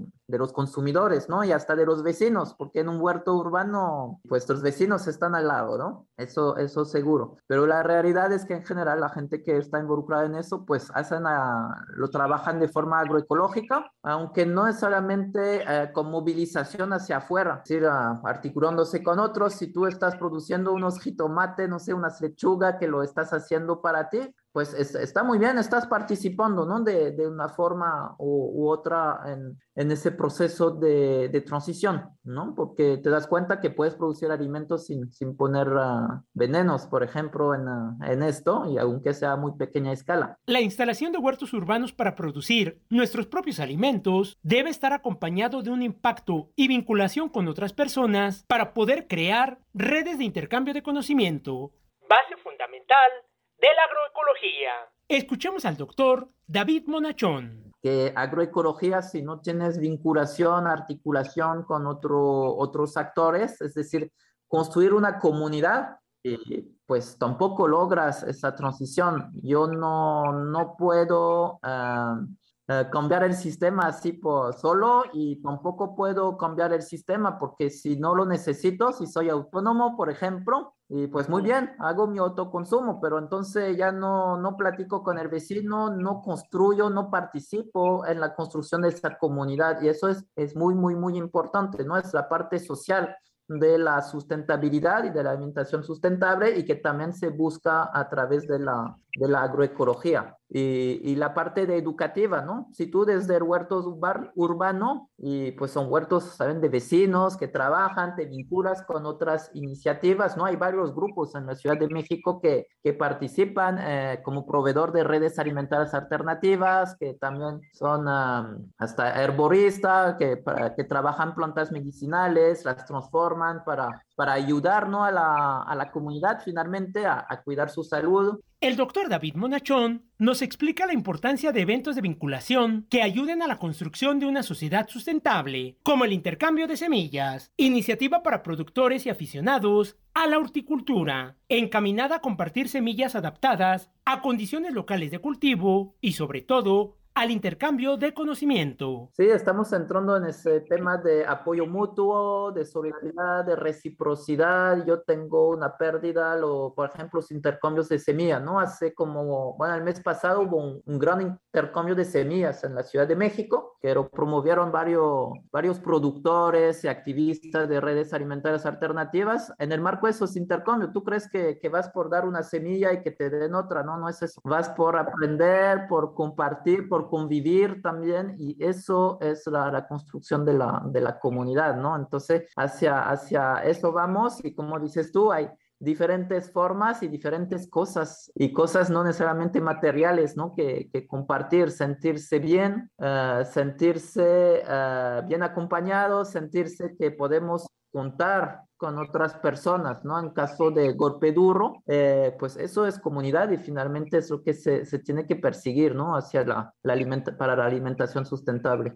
El doctor Monachón nos recomienda también acercarnos a iniciativas, organizaciones y asociaciones civiles, así como a instituciones y centros educativos dedicados al estudio de la sustentabilidad y la agroecología, como la Coordinación Universitaria para la Sustentabilidad de la UNAM. Si deseas más información acerca de los huertos urbanos, azoteas verdes e intercambio de semillas, así como otras acciones agroecológicas encaminadas a la sustentabilidad y la producción local de alimento, puedes consultar el sitio oficial y las redes sociales de la Secretaría del Medio Ambiente del Gobierno de la Ciudad de México, así como de la Coordinación Universitaria para la Sustentabilidad de la UNAM donde podrás encontrar diversas actividades como foros, encuentros, conferencias, talleres e infografías que te ayudarán a participar en la construcción de una sociedad más sustentable.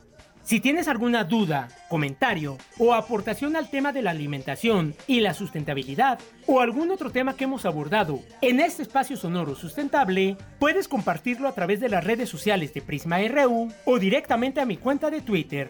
Me encuentras como arroba Daniel Medios TV. Para Radio UNAM, Daniel Olivares Aranda. Yo, diría como es de amor a la tierra. Porque tu opinión es importante, síguenos en nuestras redes sociales, en Facebook como Prisma RU y en Twitter como arroba PrismaRU.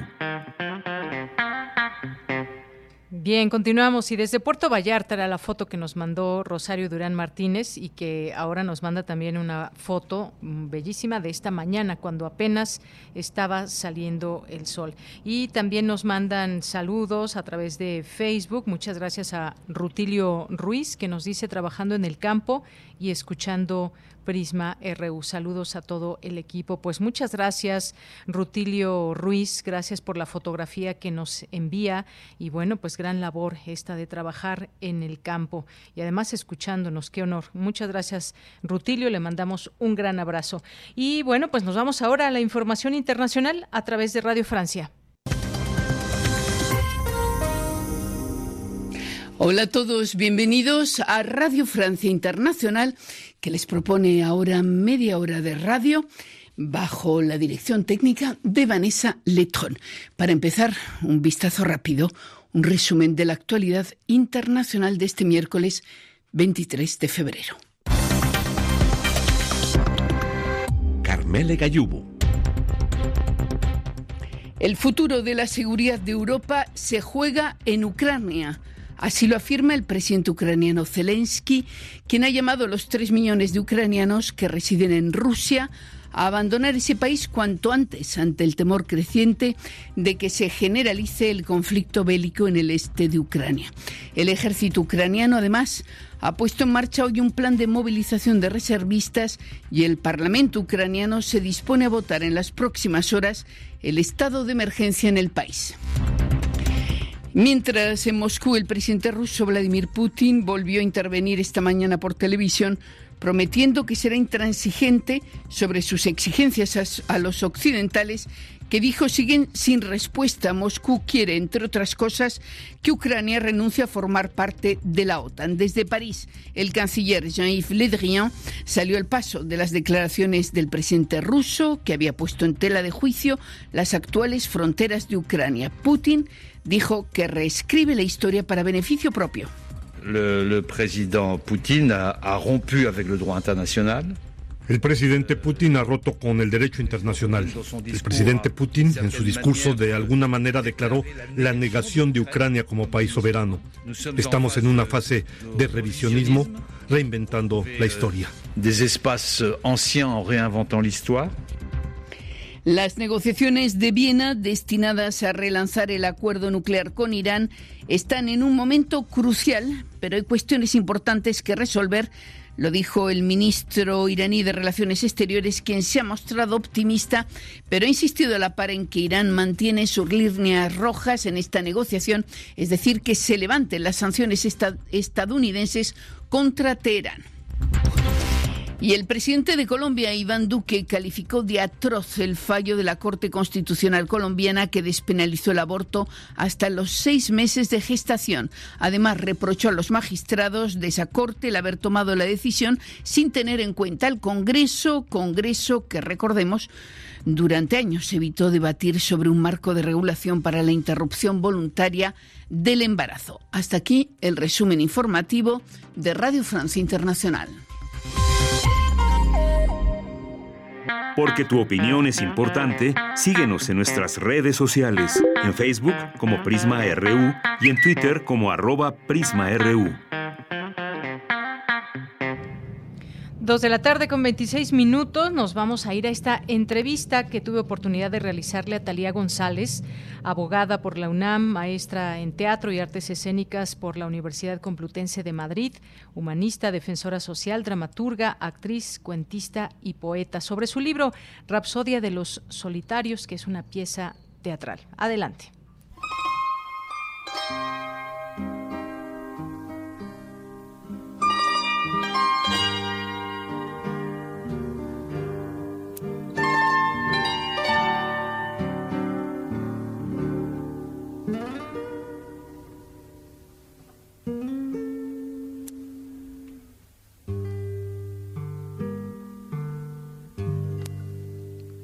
Hoy tenemos una recomendación literaria, pero antes, antes les quiero preguntar, ¿les gusta el teatro? ¿O les gusta leer teatro? Pues esta recomendación se trata de una pieza teatral llamada Rapsodia de los Solitarios. Y como dice su autora, Talía González, al inicio del texto, es una pieza que puede ser interpretada en la calle, en una cantina, en un café o en un teatro, pero también puede ser disfrutada en soledad y con un buen trago. Sin cesar, soledad.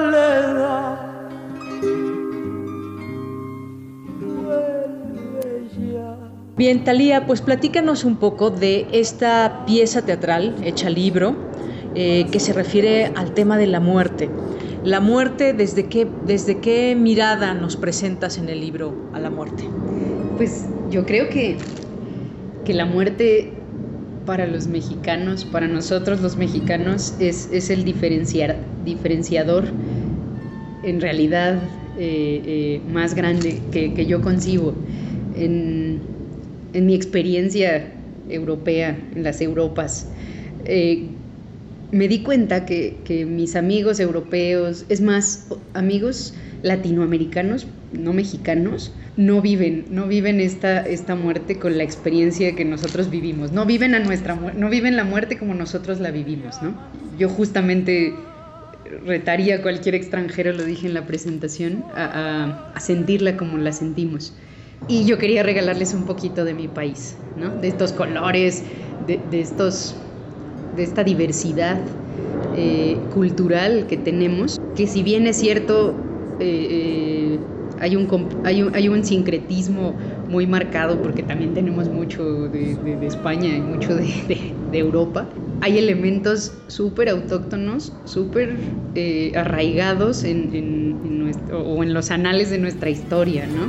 Mucho cuidado, señores, porque la muerte anda lista. En el panteón de Dolores ya nos tiene una posita. Talía, cuéntame de la portada. Está eh, muy bonita, tiene flores, tiene alas. Cuéntanos un poco de cómo fue, cómo es esta portada la portada justo del libro yo quería que fuera un, un, torso de calavera sin cabeza, porque, porque los mexicanos somos puro corazón, ¿no? De entrada tenía que proyectar el, el, lo más importante está justo en nuestro pecho para nosotros, ¿no? En el imaginario colectivo, obviamente.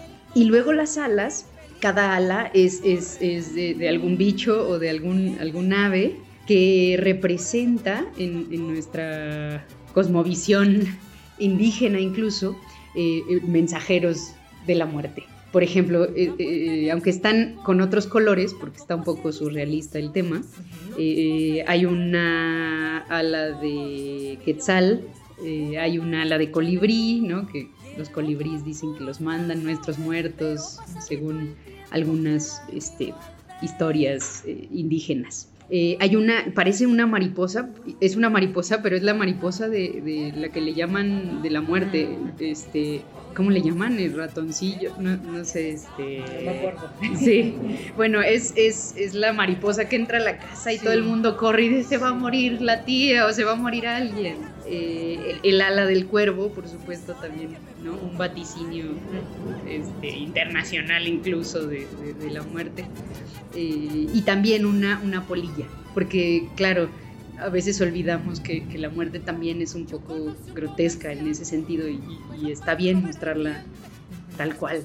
Y las flores de cempasúchil, claro. que, que, son el toque maravilloso, tan mexicano, imprescindible en estas fechas. Y entonces, ya que te gusta tanto el teatro, quisiste escribir teatro. ¿Qué tan fácil o difícil fue? Tenía que ser teatro. Y entonces yo tenía un reto bien grande frente a mí, porque, porque una cosa es eh, un país que no lee, tristemente, o que lee muy poco, y un país que además no lee teatro, porque es un formato más complicado, porque no lo conocen, no es tan asequible como un cuento, como una novela, ¿no? Que es lo que más claro. le llama la atención, que es lo que más eh, eh, leemos a veces no sé. Entonces yo quería que fuera teatro para empezar, quería que contara una historia interesante alrededor del Día de Muertos, quería compartir, sí, un, cachito de, este país, un poco lo que sentimos y cómo vivimos la muerte en este país, pero también cómo vivimos la soledad. Claro que estoy haciendo un guiño a, Octavio Paz, que claro que estoy haciendo un guiño a, pues a muchos escritores que a mí me gustan, Argüelles, o sea, me, me, me, parece vital que rescatemos nuestra cultura de teatreros, los escritores, y el deber que tenemos de compartir eh, nuestras, pues, nuestras historias muy mexicanas.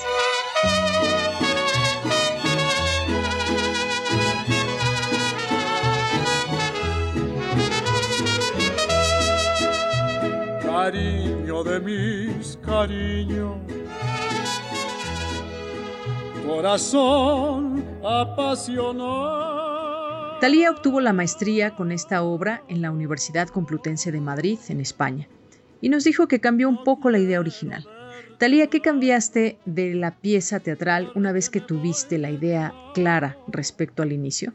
Después, cuando ya lo, ed lo editamos con, con ebook Media, que es mi editorial, cambió muchas cosas porque yo, yo al principio quería que ellos entendieran y entonces no, no metí muchos mexicanismos y demás, ¿no? Y después dije, no, esto, esta obra tiene que ser súper, súper mexicana. Entonces, claro, hay un montón de mexicanismos, hay un montón de, de argot del pachuco que es otro tema tremendo. Mi, mi, primera, de hecho, experimento era cómo, cómo, cómo digo algo tan relevante como Octavio Paz, pero cómo lo hago teatro en una historia diferente, que, o sea, en una historia no es lo mismo, pero que, que pueda tener esa profundidad de, de, de, tratar a la muerte, de tratar al pachuco, de tratar a la hija de la Malinche, ¿no? La prostitución, eh, de tratar a, a la poesía. Cuéntame un poco de los personajes, cómo, cómo nacieron, cómo los imaginaste, estos personajes que sin duda alguna existen, ¿no? Poco a poco empezaron a tener su personalidad, eh, con clichés y sin clichés. Al principio fue un experimento de hacer una traslación literaria del laberinto de la soledad a cómo hago una obra de teatro de eso, cómo, cómo resumo cada capítulo de este señor, lo que dice, a, a algo, algo que sea teatral, ¿no? Borges dice, pues todo lo que uno escribe no empieza con, con lo que escribes, empieza con lo que lees, ¿no? Con lo que el escritor lee. Entonces justo yo quería hacer esta traslación de algunos de los capítulos de Octavio Paz, del laberinto de la soledad, y pues quería extraer la esencia de, de, del Pachuco, por, ejemplo, en, el Pachuco Tutti Frutti, que es uno de los personajes, ¿no?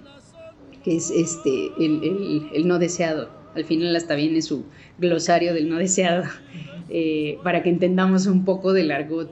Y un argot más, más este, pues, pues, pues, pulcro, o sea, el que se usa allá, ¿no? Aunque, aunque suene a veces medio grotesco y demás, eh, se hizo toda una investigación en mi equipo editorial de cómo, cómo carajos digo esto en, en, en Pachuco, porque es todo un idioma.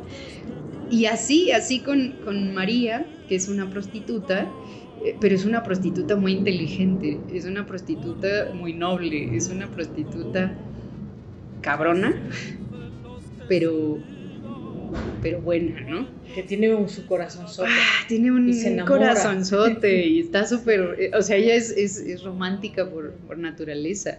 Shakespeare dice que el amor, pues, ha hecho cometer genocidios increíbles, ha hecho, mueve al mundo básicamente, ¿no? Entonces no podíamos no tener una historia de amor complicada. El coco vino a decirme que la muerte me buscó, que la muerte me buscó, el coco vino a decirme... No podemos dejar de pensar en la muerte hoy en 2022, tras dos años ya de una pandemia que ha atravesado al mundo entero, a nuestras familias, una pandemia que nos ha llenado de muerte. ¿Cómo no mezclar esa muerte que se ve desde la parte teatral y la literatura, pero que es también real en nuestro entorno? Yo creo que es un acto de valor hoy día verse con amigos.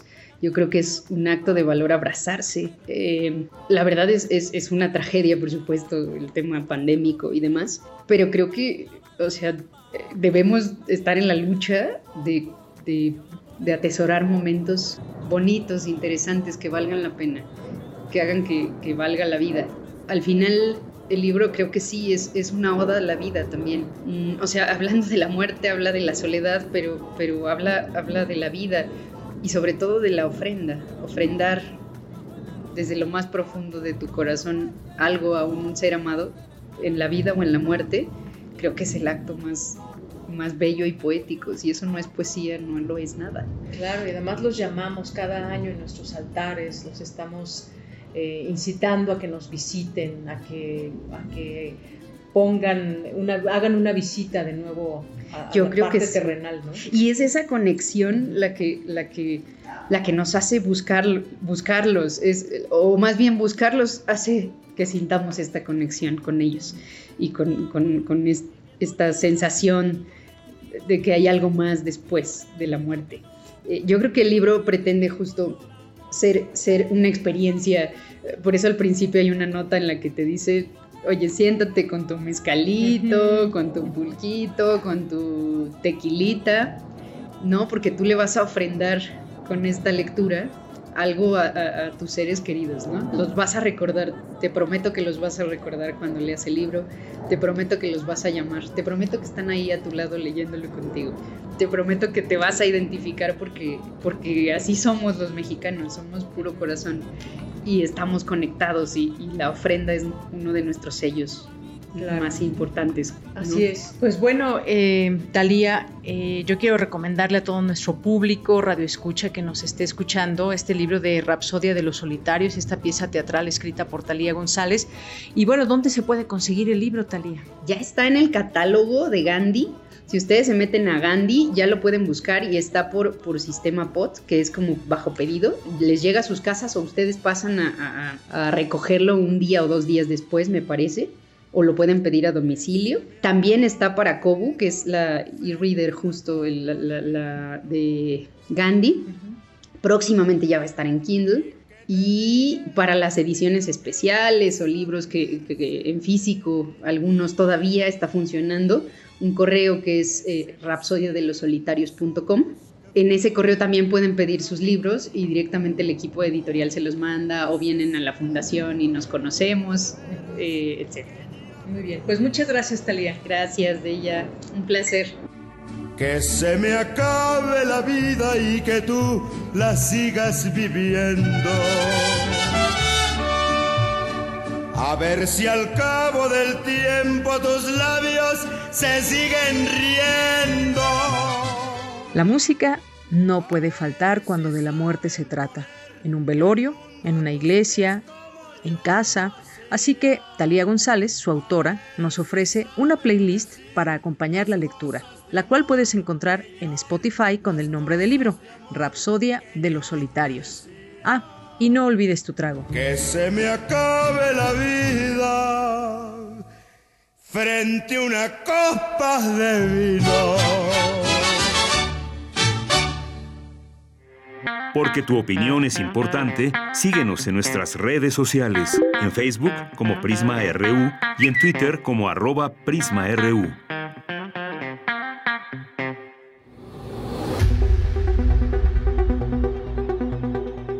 Dulce Conciencia. Ciencia. En Prisma.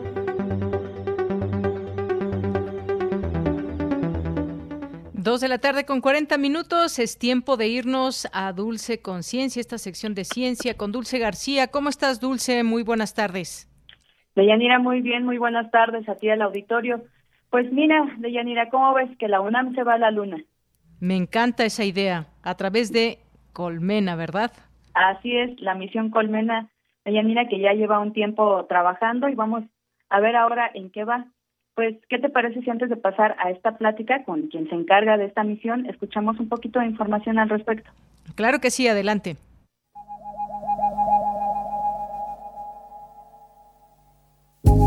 México llegará a la superficie lunar y lo hará a través del proyecto Colmena, cuyo objetivo es enviar satélites al espacio controlados por inteligencia artificial. Colmena será así el primer proyecto mexicano sobre exploración lunar, que además está a cargo de investigadores y científicos de la UNAM, así como del Laboratorio de Instrumentación Espacial y de la Agencia Espacial Mexicana. Esta es la primera etapa de un nicho de tecnología espacial que los investigadores quieren desarrollar para que México no participe solo como un consumidor, sino como un productor de bienes, de riqueza, conocimiento y bienestar. Colmena demostrará que robots muy pequeños, pero trabajando de forma coordinada, pueden ser los exploradores y los mineros de ese nuevo futuro, de ese nuevo espacio. Y bueno, pues para platicar sobre este tema ya se encuentra en la línea el doctor Gustavo Medina Tanco. Él es académico del Instituto de Ciencias Nucleares de la UNAM y responsable de esta misión. Doctor, muy buenas tardes. ¿Cómo se encuentra el día de hoy? Buenas tardes, muy bien, gracias. Un gusto estar con ustedes. Gracias, doctor, le agradecemos mucho. Y bueno, pues pedirle por favor, doctor, si nos platica un poquito sobre la misión, cómo fue que inició, en qué etapa va y un poco también cuál es la necesidad actual de ir a la Luna, por ejemplo. Ok, bueno, mira, la, la misión son cinco micro robots ¿sí? Eh, que van a ser eh, enviados a la Luna para realizar eh, una serie de experimentos, primero desde el punto de vista de ingeniería, ¿sí? o sea, nadie ha enviado robots tan, tan chiquititos a, un medio como ese. Eh, entonces, lo primero es demostrar que puedan sobrevivir, que consigan trabajar en equipo, que es una parte fundamental de todo este, este proyecto, y realizar inclusive pues mediciones eh, también que son primicia, nunca se han realizado, del regolito lunar muy, muy, que es un polvo que cubre la luna, muy, muy cerca de la superficie de la luna, ¿sí? a menos de dos centímetros de distancia de esa superficie. Entonces, ese es el objetivo de esta primera misión, eh, y te recalco que es la primera porque vamos a hacer varias, ¿sí? Eh, vamos a hacer varias a la Luna y asteroides porque lo que más nos interesa no es mandar cinco robotcitos, sino desarrollar toda una herramienta eh, de tecnología para que México pueda participar en el futuro que se avecina próximo, en una década o una década y media, de tal vez hacer eh, exploración científica, prospección minera y también hasta extracción de minerales en la Luna y en asteroides. ¿sí? Y creemos desde el Laboratorio de Instrumentación Espacial, que es el, único responsable del diseño y construcción de toda esta, esta misión, pues creemos que eh, ese es un camino pues muy viable para que México quede tecnológicamente bien posicionado en ese nuevo futuro que se está abriendo en la superficie de la Luna y del cual están participando pues muchos países y grandes agencias espaciales también. Claro, doctor. Un poco, eh, bueno, preguntarle cuándo se tiene planeada esta misión, cuántas misiones serán o más o menos cómo va la planeación en ese sentido. Bueno, mira, esta misión se empezó a hacer eh, hace cuatro años y medio más o menos en el Laboratorio de Instrumentación Espacial del Instituto de Ciencias Nucleares de la UNAM. Ya se ha terminado de construir completamente lo que le llamamos modelo de vuelo, es decir, lo que va a ir a la Luna. Eso ya eh, fue entregado en Estados Unidos a la, a la, empresa que va a llevarlo ahora desde la Tierra a, la Luna y se ha mm, integrado, o sea, se ha instalado directamente sobre, el, sobre esa nave espacial. ¿sí? que va a lunizar allí. Eh, ahora va a pasar por otra serie más de pruebas, además de las que ya pasó aquí en México, junto con toda la nave y las otras cargas útiles, los otros experimentos que lleva también esa nave. Eh, y esperamos que el lanzamiento se haga probablemente hacia fines de junio, con un alunizaje entre 40 y 60 días después. Como te decía, esta es la primera misión, ya estamos trabajando en los micro robots de la segunda, que son bastante diferentes, eh, en cuanto a cuántas misiones, pues serán varias, porque te digo, no nos interesa simplemente poner una cosa mexicana allá, nos interesa desarrollar una tecnología mexicana y eso lleva tiempo tiempo y esfuerzo. Eh, hacer cualquier cosa de esta, de tecnología avanzada, pues lleva del orden de 20 años de, o 15 años al menos de, inversión constante, de esfuerzo pues, y de fracasos y éxitos. ¿no? Claro. Claro, doctor, en este sentido, eh, preguntarle un poco cómo es que se ha ido coordinando este trabajo, qué disciplinas participan. Eh, Mira, el, básicamente como todas las cosas que son de espacio son sumamente multidisciplinares. Entonces, esta misión ha sido hecha en nuestro laboratorio, en el Laboratorio de Instrumentación Espacial, eh, por alumnos, por jóvenes alumnos, eh, básicamente de un montón de disciplinas diferentes que incluyen prácticamente todas las ingenierías. Eh, digo prácticamente, porque creo que ingeniería civil nomás no hemos tenido a alguien, pero de todas las otras ingenierías sí, eh, más eh, astronomía, física, matemáticas, actuaría, eh, arte, ¿sí? diseño, en fin, un montón de carreras diferentes porque esencialmente son problemas muy, muy complejos y requieren casualmente de la creatividad y de las diferentes formas de visión que tienen gente de diferentes áreas para atacar problemas. ¿sí? Entonces todos han trabajado en equipo aquí, entonces tenés esas dos componentes muy importantes, una es multidisciplinaridad en cuanto a toda esa gente de áreas diferentes, y la otra también es el hecho de que sean jóvenes. ¿sí? Claro. Acá son todos, todos han sido alumnos, más de 200 alumnos que han pasado por el proyecto, haciendo pues cosas, contribuciones más chiquititas o contribuciones mucho más grandes, ¿sí? Eh, pero todos poniéndole un, gran esfuerzo eh, y eso en medio a una época de pandemia inclusive, ¿no? Claro. Sin, parar. Sí, claro, eso es de destacar, doctor, y bueno, pues la experiencia que con esto agarran los ah, estudiantes. Eh, rápidamente, eh, para ir cerrando la entrevista, doctor, algo más que quisiera comentarnos sobre Colmena, ¿qué nos hace falta saber para estar pendientes de este trabajo?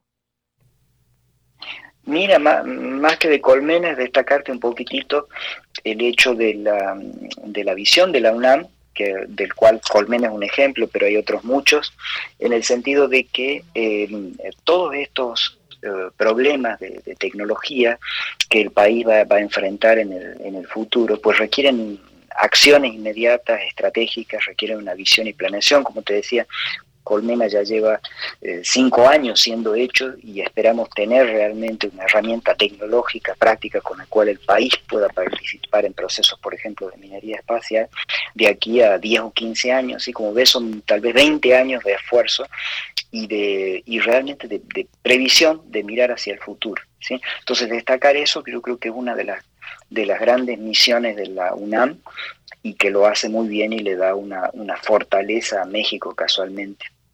Claro que sí, doctor. Pues seguiremos pendientes de todos estos trabajos. Por lo pronto le agradecemos muchísimo esta información que nos comparte. Gracias a ustedes. Hasta luego. Que esté muy bien, doctor. Hasta luego. Fue el doctor Gustavo Medina Tanco, académico del Instituto de Ciencias Nucleares de la UNAM y responsable de la misión Colmena, de la que vamos a estar pendientes. Yo agradezco mucho su atención y los dejo ya nada más con una frasecita. Muy buenas tardes. Tienes una cita con un científico. Me gusta pensar que la luna está ahí, incluso si no estoy mirando. Albert Einstein.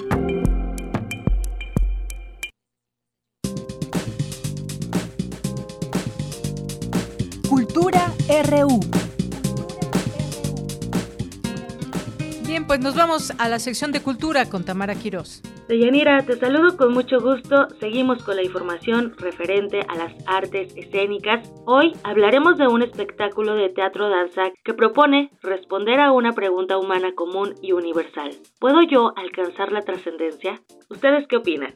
Un gran salto puede significar caer en un insondable abismo o abrazar la incierta esperanza de ser recordado. Esta propuesta escénica se titula El Gran Salto. Es una coproducción entre México e Italia con la interpretación del bailarín tijuanense Alejandro Chávez Flores. Y déjenme les cuento que el título de este proyecto es una expresión que admite múltiples significados. Para darnos todos los detalles nos enlazamos con Alejandro Chávez. Alejandro, bienvenido a este espacio. Platíquenos más de esta pieza que se presenta los miércoles en el Teatro Sergio Magaña. Partiendo de la trascendencia y la superación de límites, cuéntanos qué encontraremos en esta puesta en escena. Bueno, pues sí, como tú lo dijiste, es una coproducción México y Italia. Es la dirección de Manuel Ronda, un coreógrafo pues muy reconocido de, que ha trabajado en diferentes compañías en Europa y pues vino a México en el 2019 y es que creamos esta pieza. Nosotros nos conocimos en Florencia, Italia, en un festival de danza y pues en el 2019 es que él viene y creamos esta pieza coreográfica. Eh, bueno, el gran salto trata sobre, eh, estuvimos cuestionándonos diferentes preguntas, pero llegamos como a un tema que nos pareció como que iba a definir todo el, el rumbo de la obra, que era la trascendencia. ¿Cómo es que queremos ser recordados como cuando ya no estemos o ahora mismo, ¿no? Entonces, como eh, basándonos como en esta pregunta, empezamos a crear imágenes, a crear personajes, crear historias que pudieran conectar con el espectador. Entonces, pues ahí, ahí es que nace este gran salto, digamos. Ok, oye, platícanos, eh, pues, cuáles son las herramientas, ¿no? Que utilizan en este, en el espacio escénico. Tengo entendido que hay danza, pero bueno, también es un arte vivo, hay teatro también. Sí, así es. Eh, utilizamos la herramienta del teatro, eh, si hay texto, también la, el lenguaje corporal de la danza. Yo, yo, mi formación es como bailarina, entonces el, el cuerpo está presente en toda su expresión. Y bueno, también está la iluminación del, eh, de Mauricio Asensio, que es un, creativo que, que realmente él trabaja mucho para las artes escénicas y enriqueció muchísimo el trabajo. Utilizamos la música de Vivaldi, de Mozart, eh, Vivaldi, compositor italiano también. y bueno, eh, pues está nutrido como de diferentes lugares.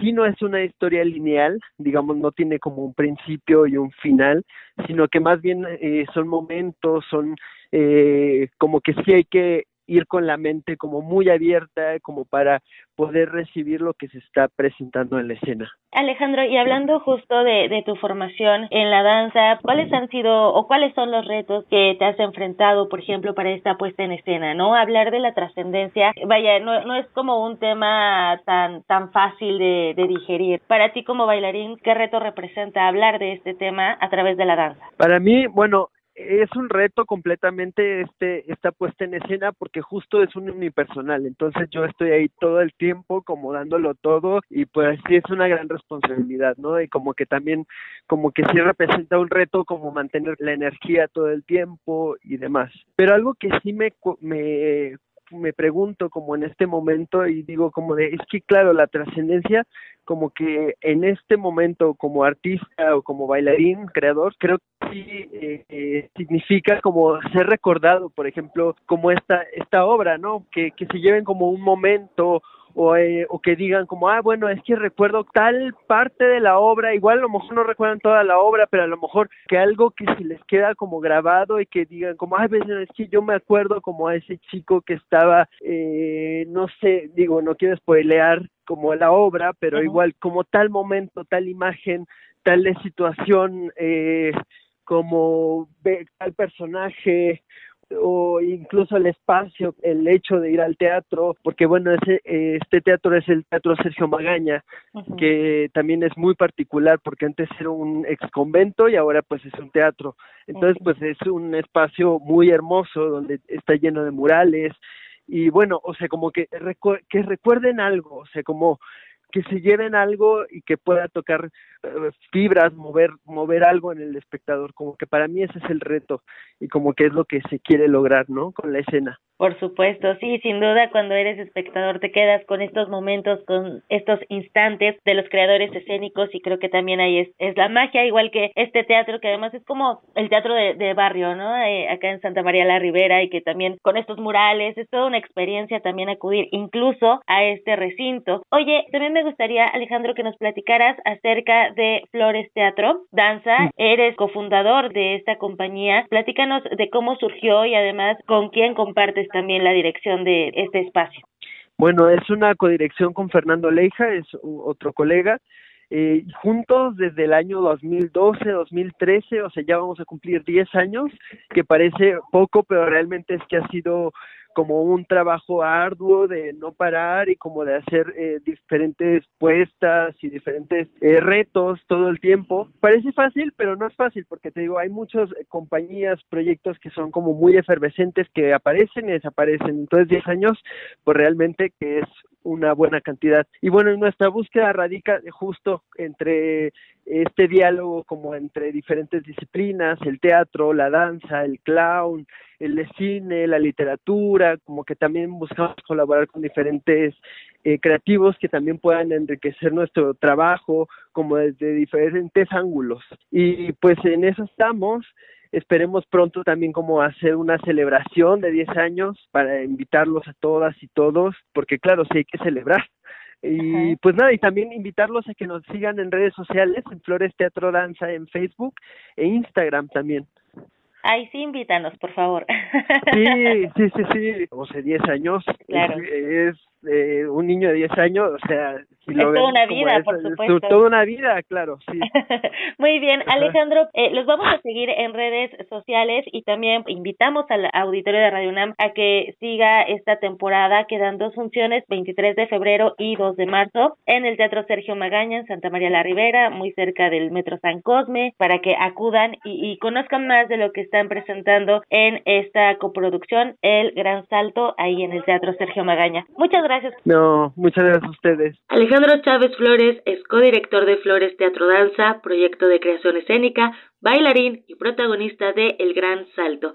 Quedan dos funciones este miércoles y el que sigue, así que los invitamos a consultar las redes sociodigitales de Flores Teatro Danza, así como la cartelera del Teatro Sergio Magaña y también el Facebook o Twitter de la Red de Teatros de la Ciudad de México. Esta es la información de hoy. Que tengan excelente tarde. Hasta mañana. Bien, hasta mañana y tenemos una invitación, tenemos una invitación de nuestra compañera Dulce Wet y pues la escuchamos, adelante.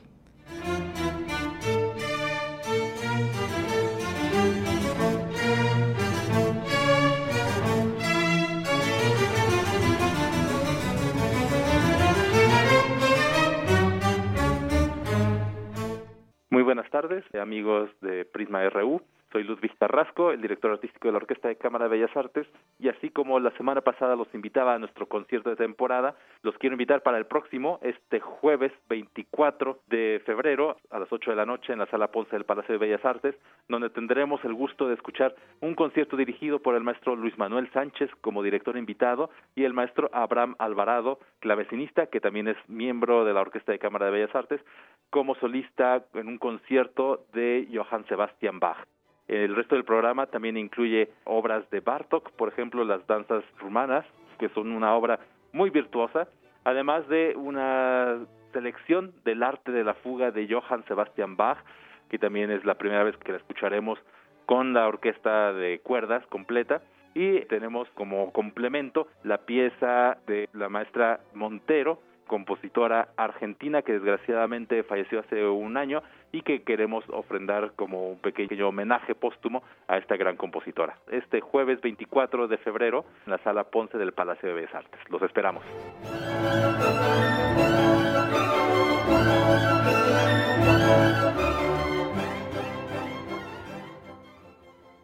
Bien, pues muchas gracias a Dulce y esta información que nos, eh, que nos ofrece. Pues con esto llegamos ya prácticamente al final de esta emisión. Muchas gracias por su compañía, como todos los días. Lo esperamos muy pronto aquí, o sea, mañana en punto de la una de la tarde. Muchísimas gracias. Gracias a todo el equipo allá en cabina. Disfruten esta tarde, una tarde calurosa, soleada, sobre todo pues, ¿a cuántos grados estamos? 24 grados aquí en esta zona de Benito Juárez. Bueno, pues bastante, bastante calurosa. Le mandamos un abrazo, muchas gracias. Eh, gracias a nombre de todo el equipo. Soy de Yanira Morán. Buenas tardes y buen provecho.